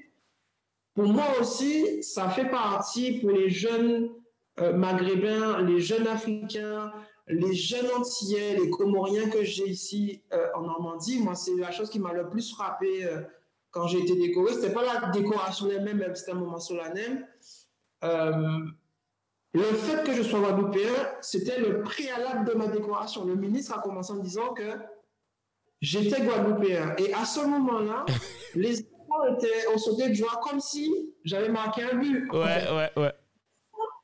Ça, pour moi, c'est c'est la chose la plus importante. Et quand un petit jeune... Alors Gaël, pour bien expliquer, parce que tu as dit décoré, peut-être que les gens ne savent pas, tu as été décoré de, de, de l'ordre national. Voilà. Voilà. En 2018. Voilà.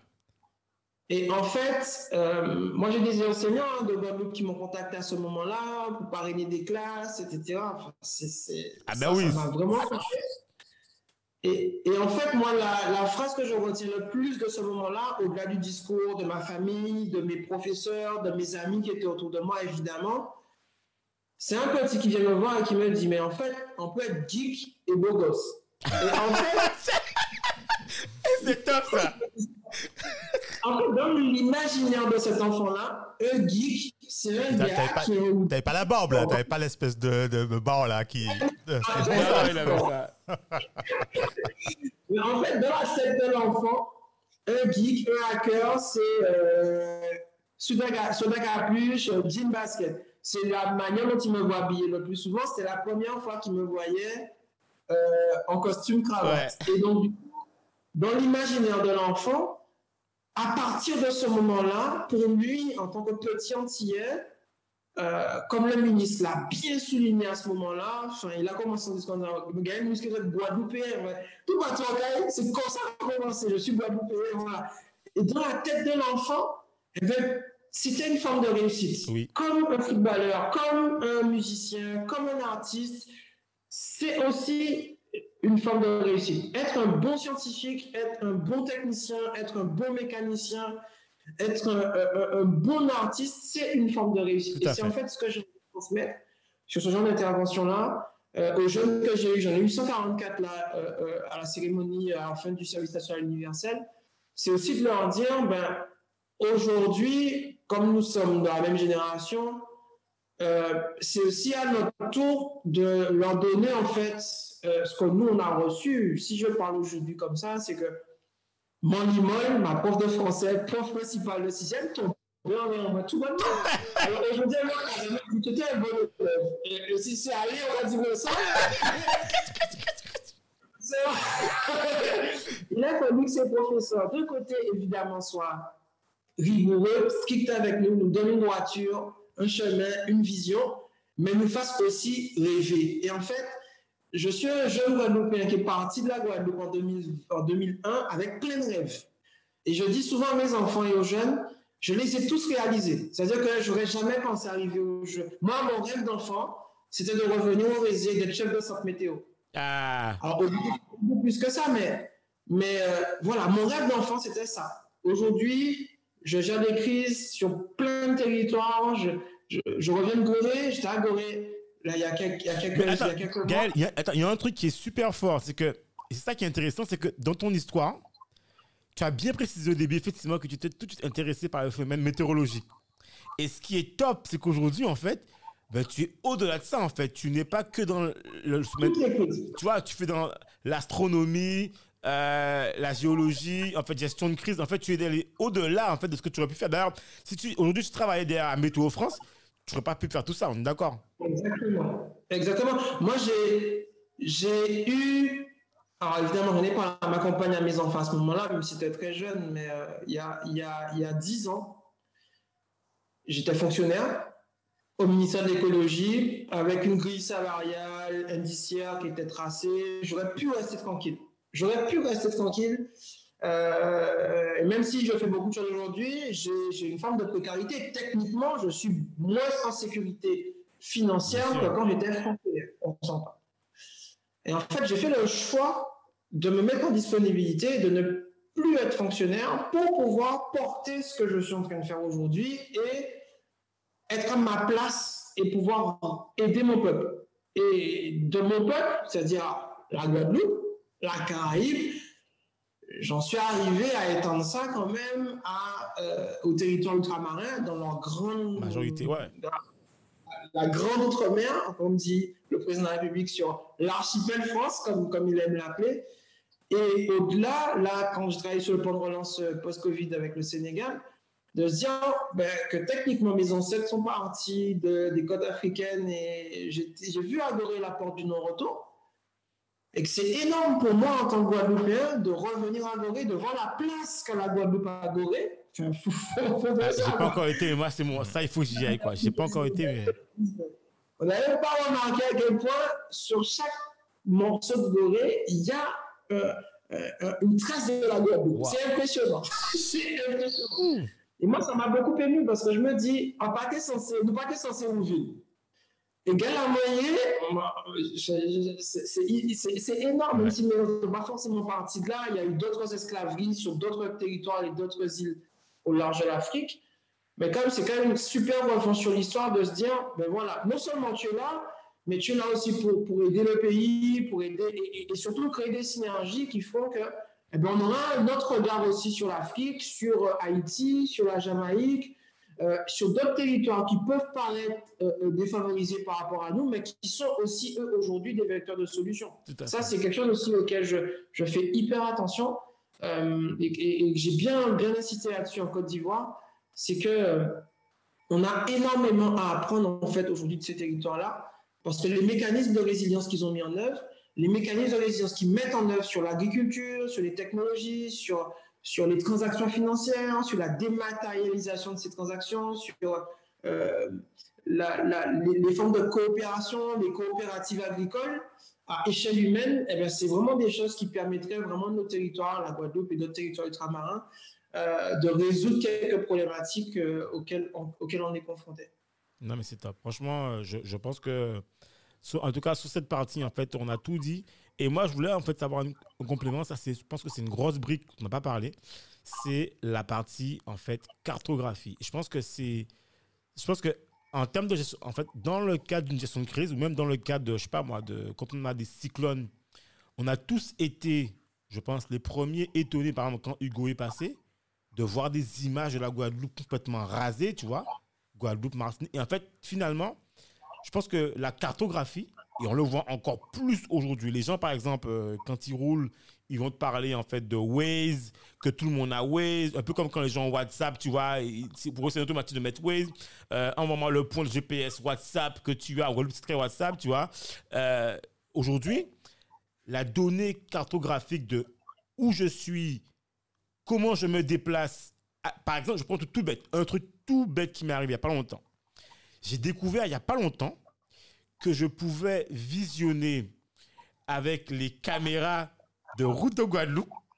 Je pouvais, en fait, tu sais, des fois, tu veux voir en fait la circulation.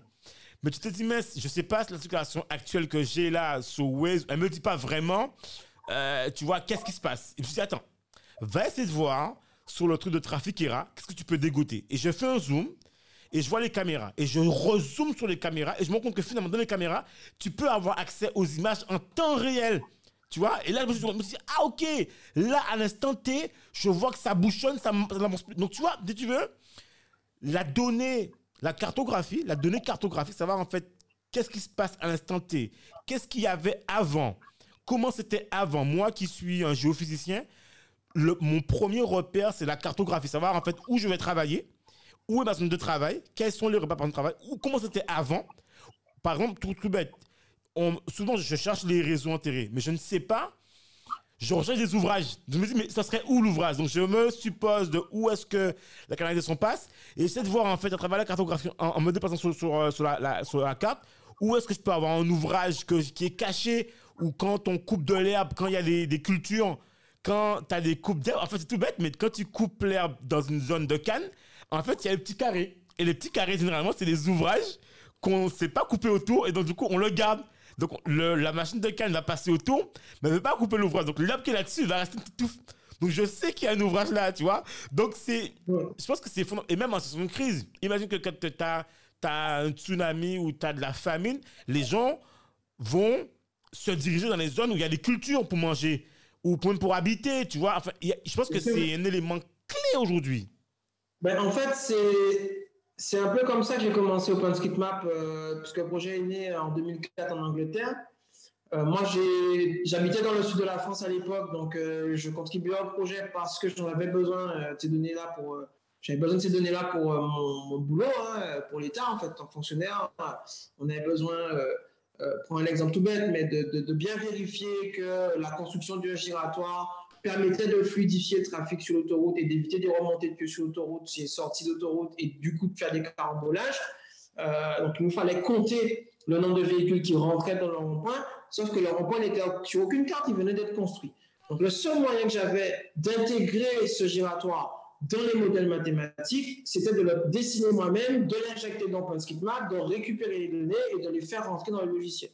Et en fait, de fil en aiguille, on s'est rendu compte qu'on en avait besoin pour les forêts, pour les chemins de défense de lutte contre les feux de forêt, on en avait besoin pour les voies ferrées, on en avait besoin pour les lignes électriques, on en avait besoin pour les transformateurs électriques.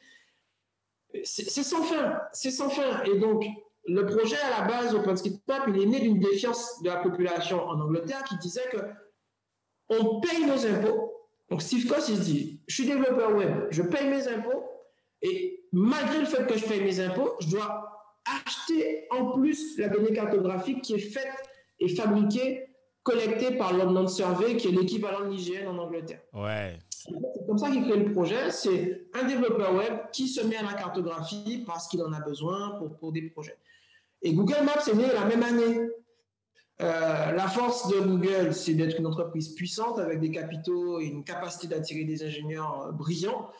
Et d'OpenStreetMap, euh, d'avoir aussi des citoyens brillants, animés de bonnes intentions et surtout d'une communauté. Là où Google, sa force, c'est la technologie, c'est les capitaux. Mhm. OpenStreetMap, la force, c'est la communauté. Plusieurs millions de personnes qui dessinent une carte mondiale, gratuite, accessible en ligne, libre. Donc, tout le monde peut la copier et tout. C'était utopiste, comme l'était Wikipédia, comme l'était le web, comme l'était Internet, sauf qu'on se rend compte aujourd'hui qu'on ne peut pas faire sans. Et donc, euh, mais, moi, je, te coupe, deux secondes parce que c'était peut-être utopiste, mais euh, quand tu regardes bien l'histoire euh, de, tu vois, Plan de Apple, l'application Plan de Apple, il faut savoir que Plan, à un moment donné, je ne sais pas si c'est actuel encore, hein, je pense que oui, mais il faut savoir que Plan se basait aussi sur OpenStreetMap. Oui, complètement. Encore aujourd'hui, partiellement, sur cet territoire, il n'y a pas de données cartographiques. Et en fait, on se rend très vite compte, surtout quand on est ultramarin, que, et, et c'est pas un reproche que je vais faire à Google, mais c'est une entreprise, c'est pas un service public. Donc, l'entreprise, qu'est-ce qu'elle va faire? Elle va mettre en place un service dans des endroits où elle est sûre de gagner de l'argent. Et, on ne peut pas lui en faire le reproche, même si. Euh, euh ça a raison voilà. Mais c'est une entreprise, et c'est du business. La communauté OpenStreetMap, c'est autre chose. Ce sont des citoyens qui se disent bah, tiens, mon quartier n'est pas cartographié. Il manque euh, les poteaux incendies il manque les arbres, il manque, il manque euh, les places de stationnement, il manque les accès pour les postes à mobilité réduite. Quand toutes ces sensibilités-là sont réunies, on parle d'abstention en ce moment, dans, en termes de vote. Ah ouais, là c'est. Euh, OpenStreetMap, quand on me parle d'abstention, pour moi, c'est un, un, des meilleurs projets pour moi, même si tout le monde et toute la population ne contribue pas à OpenStreetMap, mais c'est un des meilleurs projets qui pourrait inspirer nos élus et pas que la population sur la construction d'un bien commun. Au final, quand on va voter, c'est qu'on adhère à un projet. Et OpenStreetMap, c'est un peu ça. Sauf qu'au lieu de mettre son bulletin dans l'urne, ce qu'on fait, c'est qu'on va dessiner son quartier.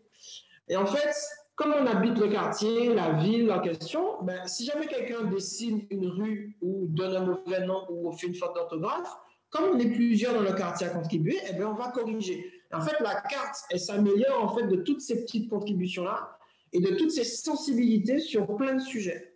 Et en fait, de 2011 à 2018, en 2014, j'ai été président de 2011 à 2014 OpenStreetMap France et de 2014 à 2018 porte-parole.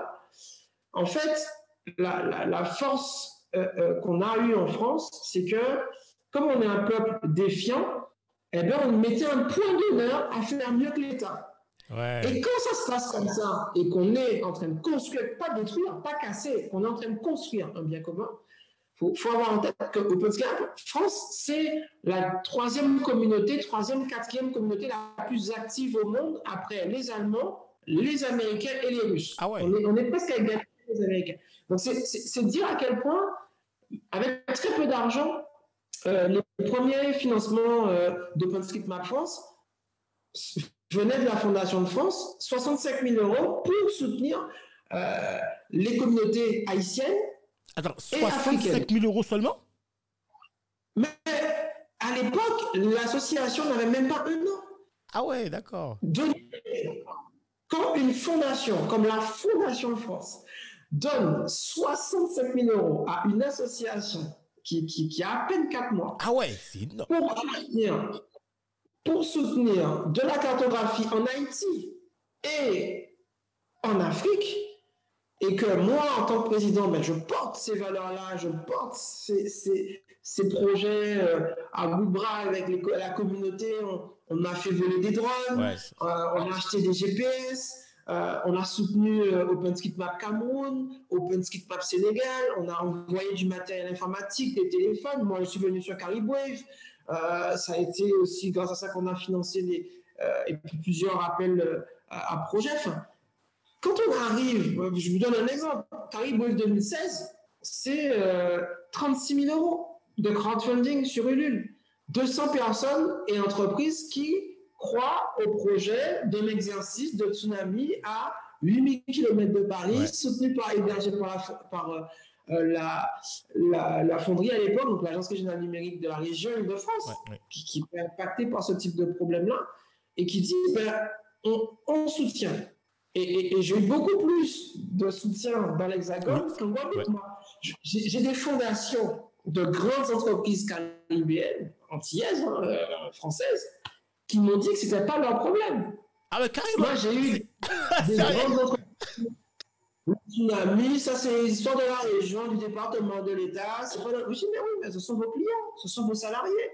Quand euh, une entreprise comme la Caisse d'épargne Provence-Alpes-Corse, qui rachète BDAF, la Banque des Antilles française, soutient Caribou en Guadeloupe euh, en 2017, six mois avant Irma, et que le lendemain d'Irma, la Caisse d'épargne Provence-Alpes-Corse, qui venait de construire son agence neuve à Saint-Martin, n'a pas de nouvelles pendant près de deux semaines de ses salariés, je peux vous dire que c'est énorme pour moi en tant qu'entier de se dire que, au final, et si je parle devant vous aujourd'hui, c'est parce que c'est des Corses hein, qui m'ont soutenu sur ces histoires-là, de se dire que j'ai pas forcément eu euh, l'aura et le soutien. J'ai jamais eu de fonds publics sur Caribou. Okay. J'ai jamais eu un euro d'une collectivité ultramarine sur ces sujets-là. Et à l'époque, on avait des ultramarins au ministère des Outre-mer. Ouais. Oui. C'était bien. Oui. Mais je n'ai pas eu de soutien non plus de ce côté-là. Et, et, et, c'est hyper important pour moi de dire, et, euh, je porte la Corse dans mon cœur, depuis 2017, c'est des Corses qui me financent sur ces histoires-là. Si je suis là aujourd'hui, je suis bien Rablès, c'est parce que euh, à un moment, les Corses se sont retrouvés dans mon histoire personnelle en tant qu'enfant du pays, de se dire on, lit en toi ce qui nous anime, nous. C'est-à-dire qu'on est des enfants du Nil. Tout à fait. Et on peut faire des Corses. Tout à fait. et de se dire qu'en en fait, quand on t'entend parler, on, se voit nous. On se reconnaît, on se reconnaît dans, dans, la fragilité, en fait, dans cette problématique lien. Tout à fait. Moi, je vous ai aidé pour reboucler sur la cartographie j'ai fait des images 360 de la Corse, comme j'avais fait en Guadeloupe à Marie-Galante et comme j'ai fait récemment avec Google euh, au mois de décembre dernier. Et euh, en fait, les Corses qu'ils ont reconnus, les pompiers, la collectivité, les entrepreneurs, c'est que où sont vos Guadeloupe Où sont là Où sont là? On va bien y avoir messieurs. On va venir en force. Et moi, ce qui m'a le plus marqué sur Caribou 2018, c'est quand ce matin qui m'appelle et qui me dit On a entendu que vous venez encore cet été euh, pour nous aider pour les feux de forêt. Je dis Ouais, et tout. Euh, est-ce qu'on peut faire un papier? Donc, quand ce matin, fais un papier sur les hackers débarquent encore cet été avec le Canadien qui est en train de en Corse. Et on fait la une de Corse ce matin depuis Marie-Galante.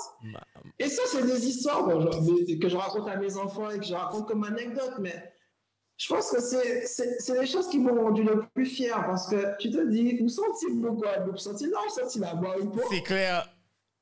Et en fait, tu, tu, tu, on parle de ça explose, on va venir se passer beaucoup. C'est normal, c'est vraiment on, on parle, on parle, on dit aussi on a des problèmes de feu de forêt, on aimerait faire de la cartographie pour mieux cartographier, avoir les situations faites, voir où est-ce que les engins peuvent passer, où est-ce qu'on a des hydrants, où est-ce qu'on a des poteaux, des citernes et tout ça on fait une expérimentation.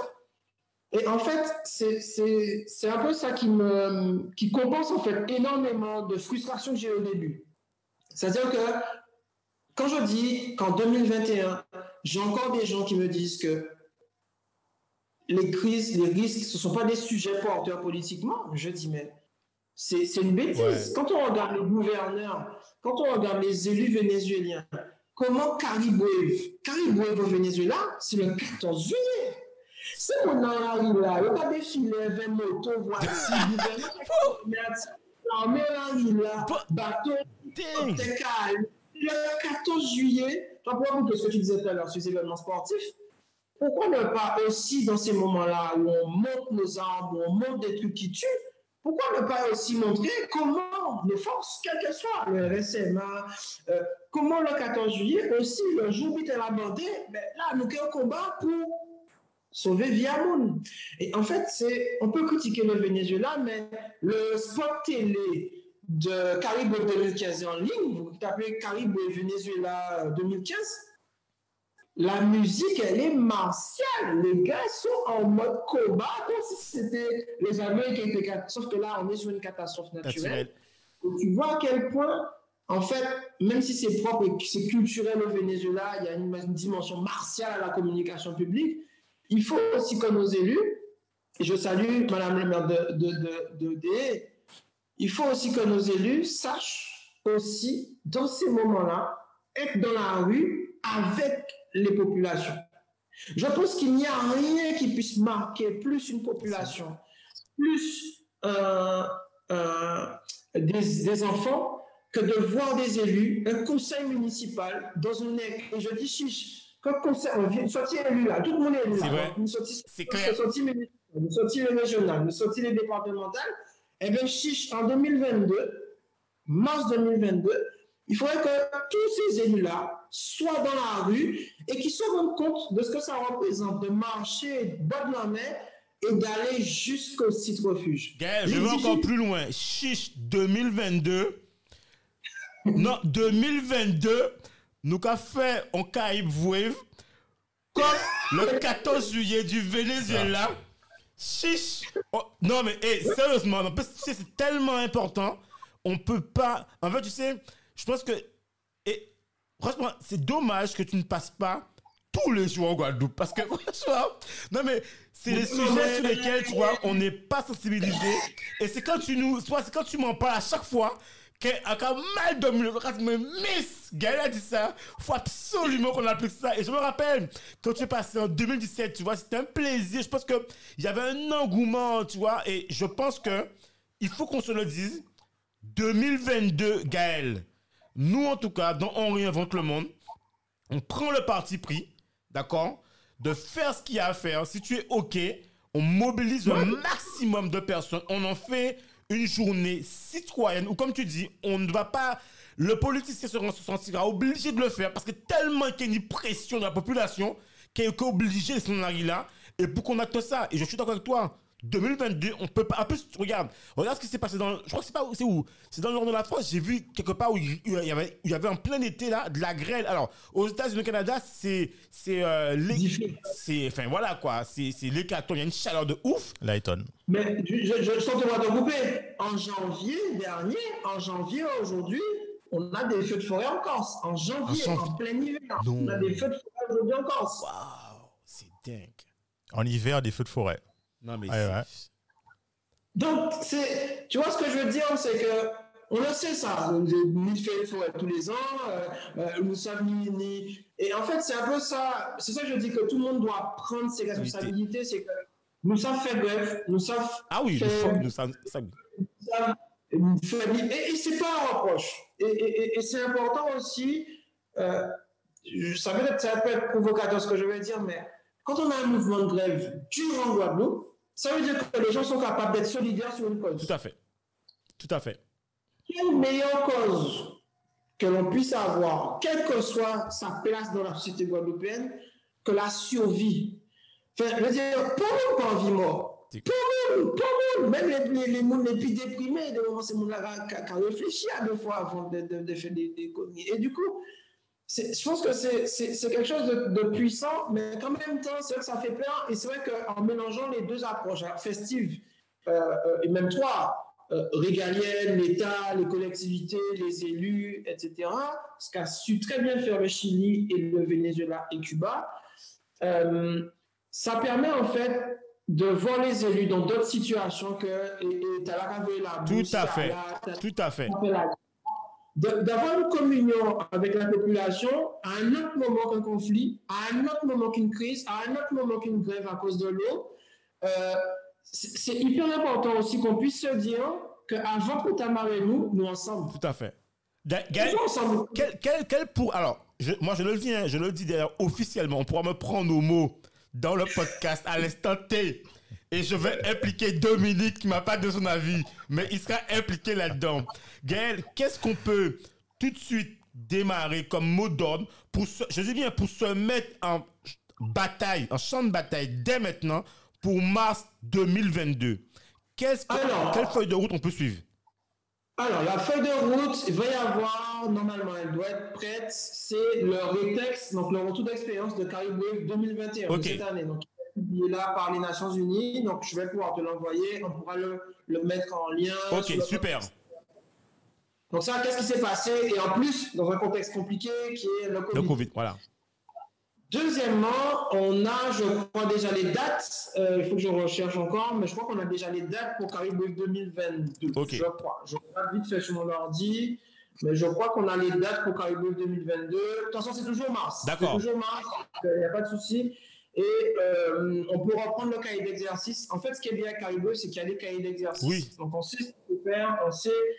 Et, et, en fait, euh, un truc tout bête, tu vois, euh, prendre le site Exploit Tsunami. OK. Et en fait, aller regarder où on habite. Le site est super bien fait. Il y a un outil cartographique. Donc, on revient sur l'histoire de la cartographie. et en fait, le, ce qui est intéressant, c'est que le, la, carte elle permet, en fonction de l'endroit où on est, ben, de repérer l'endroit où on va devoir remonter. D'accord. Et, en fait, et pareil, où on travaille, euh, là, on n'a pas vraiment fait des packs euh, comme on fait d'habitude avec le Covid. Tout à fait. On, campe à, à Pâques, ok, on a, on a camper là, oh, mais si on habite en fait là, si on doit évacuer le campement, par qui côté nous passer Tout à fait. Tu vois, des petites choses comme ça, d'ici, de maintenant à 2022, on le fait. Ok. La, la troisième chose, c'est que euh, n'hésitez pas à aller dans les mairies consulter les crimes. Parce que ça, c'est aussi quelque chose d'intéressant. Regardez un peu ce que la préfecture a fait sur les journées japonaises. Euh, il y a quand même pas mal de spots qui ont été faits avec pas mal d'humoristes pour un peu dédramatiser et rendre ça un peu moins anxiogène. Euh, il y a quand même plein de petites actions qu'on peut mener. D'accord. Sachant que en décembre 2021, on aura date et cahier d'exercice pour 2022. OK. Où est-ce que le séisme virtuel se produira? Quelle hauteur de, de, surcote on peut espérer? On peut attendre? En combien de temps? Euh, Historiquement, sur quel, ça se base toujours sur des événements euh, euh, qui sont déjà arrivés, en fait. D'accord. et ça me permet de parler d'une chose c'est que la France a connu sa plus grande catastrophe naturelle euh, meurtrière en, en 1902 en Martinique. En tête qu'à l'époque, même si on ne connaissait pas aussi bien les volcans, euh, on a à peu près eu les mêmes problématiques que euh, pendant la crise du Covid. C'est-à-dire que le gouvernement de la Martinique a privilégié l'activité économique à la, ah. sécurité. Euh, on a trouvé des scientifiques, comme certains aujourd'hui, anti, anti, anti, qui allaient dans le sens de ce que le gouverneur voulait faire. Donc, qui ont dit, oh, non, vous inquiétez pas, si qu'on a pété, ça caille un homme là. Ouais, et puis, on pris. on a quand même eu beaucoup de signes avant-coureurs, beaucoup d'animaux qui ont fui. Hein. Saint-Pierre, chiens, les oiseaux, mille pattes, serpents, serpents, les trigonocéphales. Il y a eu énormément de signes avant-coureurs. Euh, on était aussi dans un contexte électoral. D'accord. Donc, on avait les élections législatives. Euh, le 8 mai, euh, on était vraiment l'entre-deux tours des élections législatives en Martinique. Et comme pour le coronavirus, on a préféré aussi bloquer la population et la fixer pour des intérêts électoraux. Donc on se rend bien compte qu'en situation de crise, parfois, l'intérêt de l'État, du politique, bien sûr. Euh, avec l'intérêt de la nation. Et le résultat, on l'a vu, hein, la veille du premier tour des élections législatives, la montagne Pelée explose partiellement et couvre Saint-Pierre de Cendres, preuve que les cendres pouvaient couvrir la ville.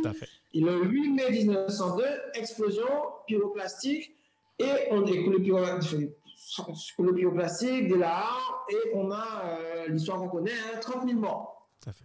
30 000 morts.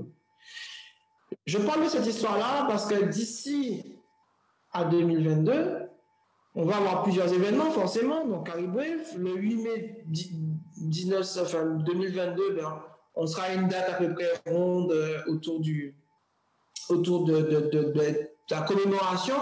Il y a une personne dont j'aime beaucoup parler, c'est Gustave Ferrier.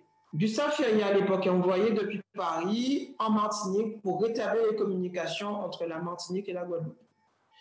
Et Gustave Ferrier, sous nos histoires de cartographie, c'est quand même la première personne qui a utilisé la radio en situation de crise. Et donc, d'ici à 2022, pour ceux qui se sentent à l'aise avec la technique, qui, qui, se sentent à l'aise avec la physique, avec la radio, euh, le Radio Club de Guadeloupe euh, fait des formations, en ce moment c'est un peu compliqué, mais fait des formations pour devenir radio amateur. J'ai une radio avec moi. Ah, super. Si jamais en cas, mais j'ai une radio VHF, je suis radio amateur, et la Guadeloupe, franchement, c'est un des territoires français qui n'a pas à rougir, puisque depuis Irma, on a plusieurs dizaines de nouveaux radioamateurs en Guadeloupe et à La Réunion qui ont passé leur licence. Ce n'était pas arrivé depuis près de 10 ans. Wow. Donc, c'est la preuve qu'il y a une prise de conscience de personnes en Guadeloupe que ben, le jour où on n'a plus de communication, que la fibre optique est coupée, qu'on a plus, on a une chute des infrastructures numériques en Guadeloupe, il faut qu'on soit en capacité de communiquer. Et donc, on a l'opportunité sur la mémoire de Gustave Ferrier, du général Ferrier, ben, d'illustrer ce qui s'est passé. À l'époque, quand la montagne Pelée a explosé, les câbles télégraphiques entre la Guadeloupe et la Martinique ont été sectionnés à cause du tsunami qui a d'ailleurs euh, euh, submergé Castries à Sainte-Lucie. Et donc, à l'époque, euh, on ne pensait pas que les zones pouvaient contourner le relief. Donc, qu'est-ce qu'il a fait plus Il a mis les antennes de 50 mètres hein, entre Trinité, la presqu'île de Tartane, et la pointe de la verdure à Pointe-à-Pitre. N'oubliez ça, il n'y a pas cher pour nous à l'école. Il y avait des émetteurs, après l'éruption de la montagne Pelée, la Guadeloupe a joué un rôle fondamental sur les transmissions en situation d'urgence. Et donc, aujourd'hui, que cette histoire-là euh, euh, euh, ne soit pas transmise, ça j'en parle maintenant, c'est une forme d'oubli qui, qui, qui, qui, est mortelle parce que faut, faut bien avoir en tête que quand Gustave Ferrier est revenu dans l'Hexagone, il a posé ses émetteurs, il les a perfectionnés en Martinique, il les a posés sur la Tour Eiffel. Et en 1909, quand il a fallu détruire la Tour Eiffel, on ne l'a pas détruite. Gustave Ferrier, c'est l'homme qui a sauvé la Tour Eiffel. Wow. Qui est devenu patron du bureau des longitudes. Parce que pour la première fois, on a utilisé aussi la radio pour localiser les, bateaux. Donc, utiliser la radio pour synchroniser les horloges des navires et donc calculer les longitudes. Et donc, cartographier les mers, cartographier les territoires avec la radio. Et aujourd'hui, non. Je vais revenir d'ici septembre avec euh, un peu l'héritage de Gustave Ferrier, puisque aujourd'hui, si on a des constellations de satellites de positionnement, donc comme le GPS américain, le Galileo européen, euh, le GLONASS russe, le Baidu chinois, la QZSS japonais, tout ça, eh bien, indirectement, il y a une partie de l'histoire de la Caraïbe. Parce que Gustave Ferrier, quand il revient dans l'Hexagone, c'est cette synchronisation des horloges, le fait qu'il devienne patron des bureaux, du bureau des longitudes, eh bien, il y a une partie de nous, en fait, une partie du malheur en fait, de la Caraïbe qui permet de perfectionner l'utilisation de la radio jusqu'aux technologies qu'on a aujourd'hui et qui permettent de se positionner, mais aussi de synchroniser les horloges, euh, puisque les satellites de positionnement, ce sont que des horloges atomiques en fait, qui tournent autour de nous. en septembre, euh, je serai avec une équipe de journalistes euh, pour poser la première station centipède en Guadeloupe, qui est une station en fait, de positionnement centimétrique à Bemao, à Guadeloupe Smart Island. Et l'idée, c'est que autour de ces stations, donc il y en a une à Bémao, une à, une à Marie-Galante, eh que les agriculteurs, que les géophysiciens comme toi, que les acteurs du tourisme, que les acteurs de la plongée, que les océanographes, toutes ces personnes qui concourent en fait à l'activité économique, mais aussi euh, touristique et agricole de la Guadeloupe, puissent profiter de ces réseaux qui sont nés de la communauté OpenStreetMap Aujourd'hui, il y en a plus de 160 dans l'Hexagone, hein, des stations comme celle-là, et on aura la première station d'outre-mer qui sera posée en septembre, en Guadeloupe, mais aussi à Mayotte, pour pouvoir ben, euh, ben, continuer d'innover à la fois sur le champ évidemment des transmissions, parce que c'est très important, mais aussi du positionnement. Et là, tu l'as dit, hein, c'est vital aujourd'hui. Plus, plus de 70% aujourd'hui des recherches sur Internet, sur les moteurs de recherche, comporte un contexte de, positionnement, un contexte de géolocalisation, mais aussi participer euh, à la culturation aussi des populations, à utiliser ces données cartographiques pour pouvoir avoir la vie sauve et savoir où se rendre, quelles décisions prendre vis-à-vis d'un aléa qui pourrait... Euh, en sachant que, en fait, ce qui est, je pense que ce qui est, pour moi, je considère que tu participes à révolutionner aussi le positionnement en fait euh, satellitaire, notre positionnement géographique, c'est quoi? C'est qu'aujourd'hui, ce qu'il faut savoir, ce que vous devez savoir en tant qu'auditeur, c'est qu'aujourd'hui, quand on voulait avoir cette positionnement, ce positionnement en temps réel, on devait, enfin, on doit payer, passer par des, des, des, des prestataires payants. Enfin bon, je vais pas donner leur nom, mais en fait, voilà. Donc aujourd'hui, pour moi, je trouve que c'est une vraie révolution et ça permet à tout un chacun de pouvoir exploiter des données en temps réel pour pouvoir en fait euh, pouvoir avoir une utilisation haute quoi. Je veux dire une utilisation en fait et pouvoir exploiter en fait, cette donnée et de la mettre en fait dans en intégration dans d'autres systèmes pour pouvoir en fait peut-être créer un projet plus ambitieux quoi. Donc euh, franchement pour ça derrière euh, ben, chapeau quoi. En plus toutes les problématiques qu'on a on a une crise liée au chlordécone par exemple qui va durer des centaines d'années. Oui. parce que la pollution des sols va pas être statique, elle va évoluer avec les pluies, les ruissellements, les glissements de terrain, et c'est important qu'on puisse positionner précisément l'évolution de cette pollution-là. On va avoir de nouvelles routes, des routes qui vont être détruites, construites, des bâtiments qui vont être construits, qui vont être détruits, des réseaux qui vont être construits, qui vont être détruits, qui vont être rénovés. Et là, pareil, c'est important de positionner au centimètre ces réseaux-là. Et donc, c'est à la fois l'ancien fonctionnaire qui part, qui est encore habité de l'intérêt général, et aussi l'enfant du pays, L'idée pour nous, c'est pas de faire, de construire. On n'a pas construit ce réseau-là uniquement parce que c'est gratuit. On l'a pas, on l'a pas construit justement par par souci de gratuité ou d'économie, même si c'est un des critères. Mais aussi parce ces technologies-là, ces technologies-là, sont tellement accessibles, elles sont tellement d'intérêt général que ça devient un bien commun. C'est comme l'eau, c'est comme l'électricité. Euh, il y a aujourd'hui un service minimum euh, euh, pour que tout un chacun puisse avoir accès à un certain nombre de, de services minimums qui sont devenus aujourd'hui vitaux. Euh, et donc, pour boucler un peu rapidement, parce qu'après je dois vous laisser sur l'astronomie. on va construire un observatoire en fait en Guadeloupe. Là, je suis directeur de l'observatoire de Vernon ici. On va en construire aussi à Mayotte. Euh, on n'est pas à l'abri euh, d'une autre catastrophe naturelle majeure, hein, que le Soleil ben, entre en éruption euh, comme il le fait régulièrement. sauf que souvent, ben, ces jets de matière ben, sont pas forcément dirigés directement vers la Terre, mais à côté, à droite, à gauche, en haut, en bas. mais c'est pas exclu, et c'est déjà arrivé par le passé, qu'une éruption solaire sature complètement euh, de matière l'espace où on a aujourd'hui installé des milliers de machines qu'on appelle des satellites, des sondes, euh, qui euh, font en sorte que la vie sur Terre soit quand même un petit peu plus agréable, notamment les satellites météorologiques qui en ce moment permettre de donner l'alerte sur un phénomène cyclonique qui pourrait toucher, qui va toucher l'arc caribéen.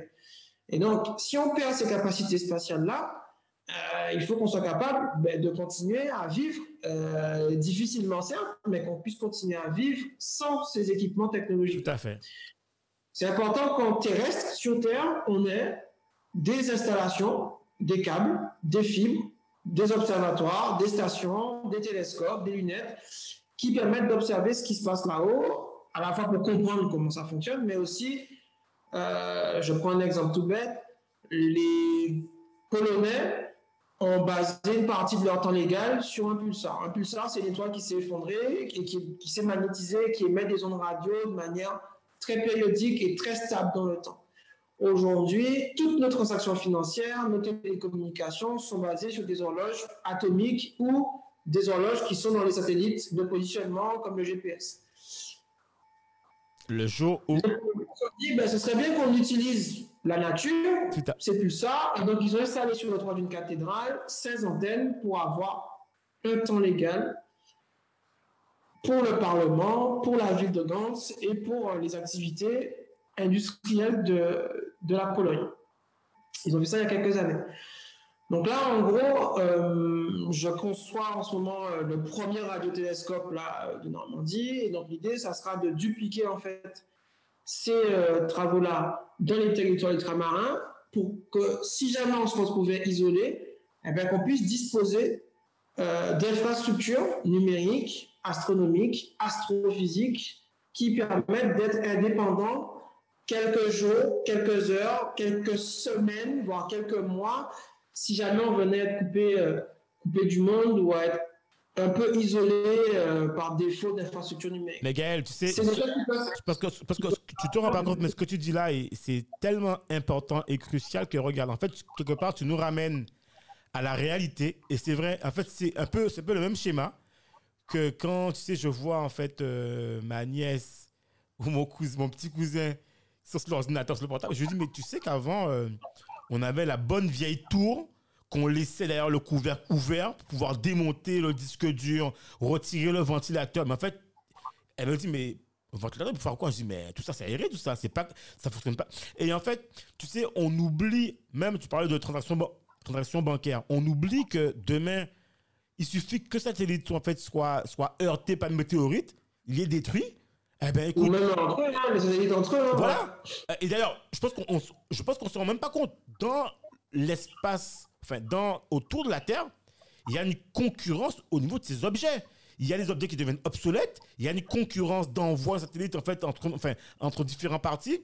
C'est même, je veux dire, on, ça devient même aujourd'hui en fait, les satellites deviennent aussi des objets polluants, des déchets, parce que tu en as ceux qui fonctionnent plus, qui sont là, qui sont en orbite, mais qui ne sont plus exploités, tu vois.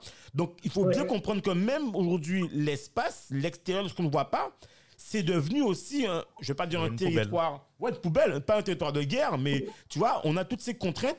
Et, qu'est-ce, et vraie question, qu'est-ce qu'on fait si demain, ben, le satellite fait en question ne fonctionne plus pour se repérer, ou même pour les transactions bancaires ou autres?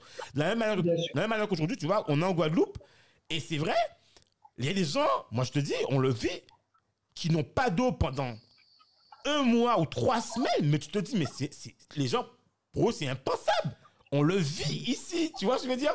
J'avais jamais coupé une coupure de courant depuis que j'étais parti aux États-Unis ou en France. Et quand je suis revenu, je me suis dit, ah, mais on coupe le courant? Je me suis dit, mais oui Non, mais tu te rends pas compte? Non, Couper le courant, en fait, c'est. Pour conclure, dans mon bureau, j'ai deux réseaux Internet. Parce que j'ai tellement peur que un fonctionne pas un jour que je me dis qu'il faut qu'il y ait un qui prenne le relais. Donc, euh, merci de nous rappeler qu'effectivement, on a besoin d'avoir des outils ou des ressources en cas de, voilà quoi pour ce pour un backup. Voilà. Ça s'appelle la décentralisation. Voilà. Voilà. Bah, en tout cas, Gaël, on te, franchement, on va pas tenir plus longtemps. Franchement, 300 000 merci.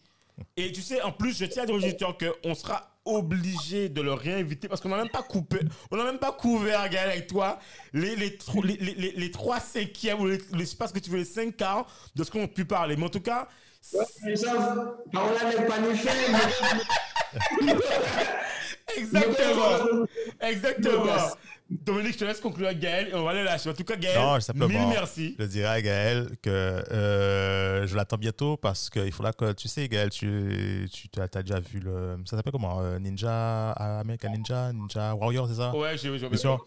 Alors, euh, on va organiser, on va organiser. Ça prendra le temps qu'il faudra. Ça prend un an, deux ans, trois ans, dix ans. Ça prendra le temps qu'il faudra. On va organiser euh, euh, le Ninja Warrior pour, euh, pour tout ce qui est sinistre naturel. Pour qu'à l'échelle, à l'échelle de, de la Guadeloupe, la Martinique, toutes les autres, toutes les autres îles de l'outre-mer, on ait un jeu où il faut apprendre à, à la survie. Voilà, on va, on va, voilà, genre de gamification. On a, on a, on a Margalante, terre de blues. Pourquoi ça pourrait pas être Guadeloupe ou Martinique, de la survie, quoi, un truc comme ça, quoi. Gaël, autre info. euh, on mettra toutes les informations que tu as données, en fait, que tu vas nous envoyer sur la newsletter. On va distribuer. Et troisième chose, alors, on réinvente le monde. C'est ton podcast. Tu es, le, tu es le bienvenu de tout temps et quand tu veux. Le studio, Elios Studio, dont on est ici euh, à Antiopole, c'est ton espace. Tu viens quand tu veux. Tu as besoin. Non, mais je- là, c'est nous qu'à parler de nous à nous. Tu, tu veux venir en Guadeloupe. Tu as cherché un espace. Tu ne cherches plus. Tu viens ici. Tu comprends? Il n'y a même pas besoin de réfléchir. Tu viens ici. C'est un espace et tu verras d'ailleurs, tu vas kiffer parce que regarde, tu as ici euh, une grande table pour faire en mode euh, réunion. Tu as un espace open, écran, tout butin. Donc, pas chercher. On est là pour toi. Bon, ben, Gaël, merci encore. Et puis, euh, D'accord. on, on- on- voilà, 2022. Connaître. Ok. Gaël, on t'attend. À bientôt. Ciao, bye bye Gaël, merci encore. Merci de nous avoir écoutés jusqu'au bout. Afin de faire découvrir ce podcast, n'hésitez pas à nous laisser une note 5 étoiles avec un super commentaire sur Apple Podcast ou toute autre plateforme d'écoute. Enfin, si vous vous abonnez sur la newsletter onréinventelemonde.com, on vous enverra directement l'épisode avec des bonus. On vous dit à la semaine prochaine pour un nouvel épisode.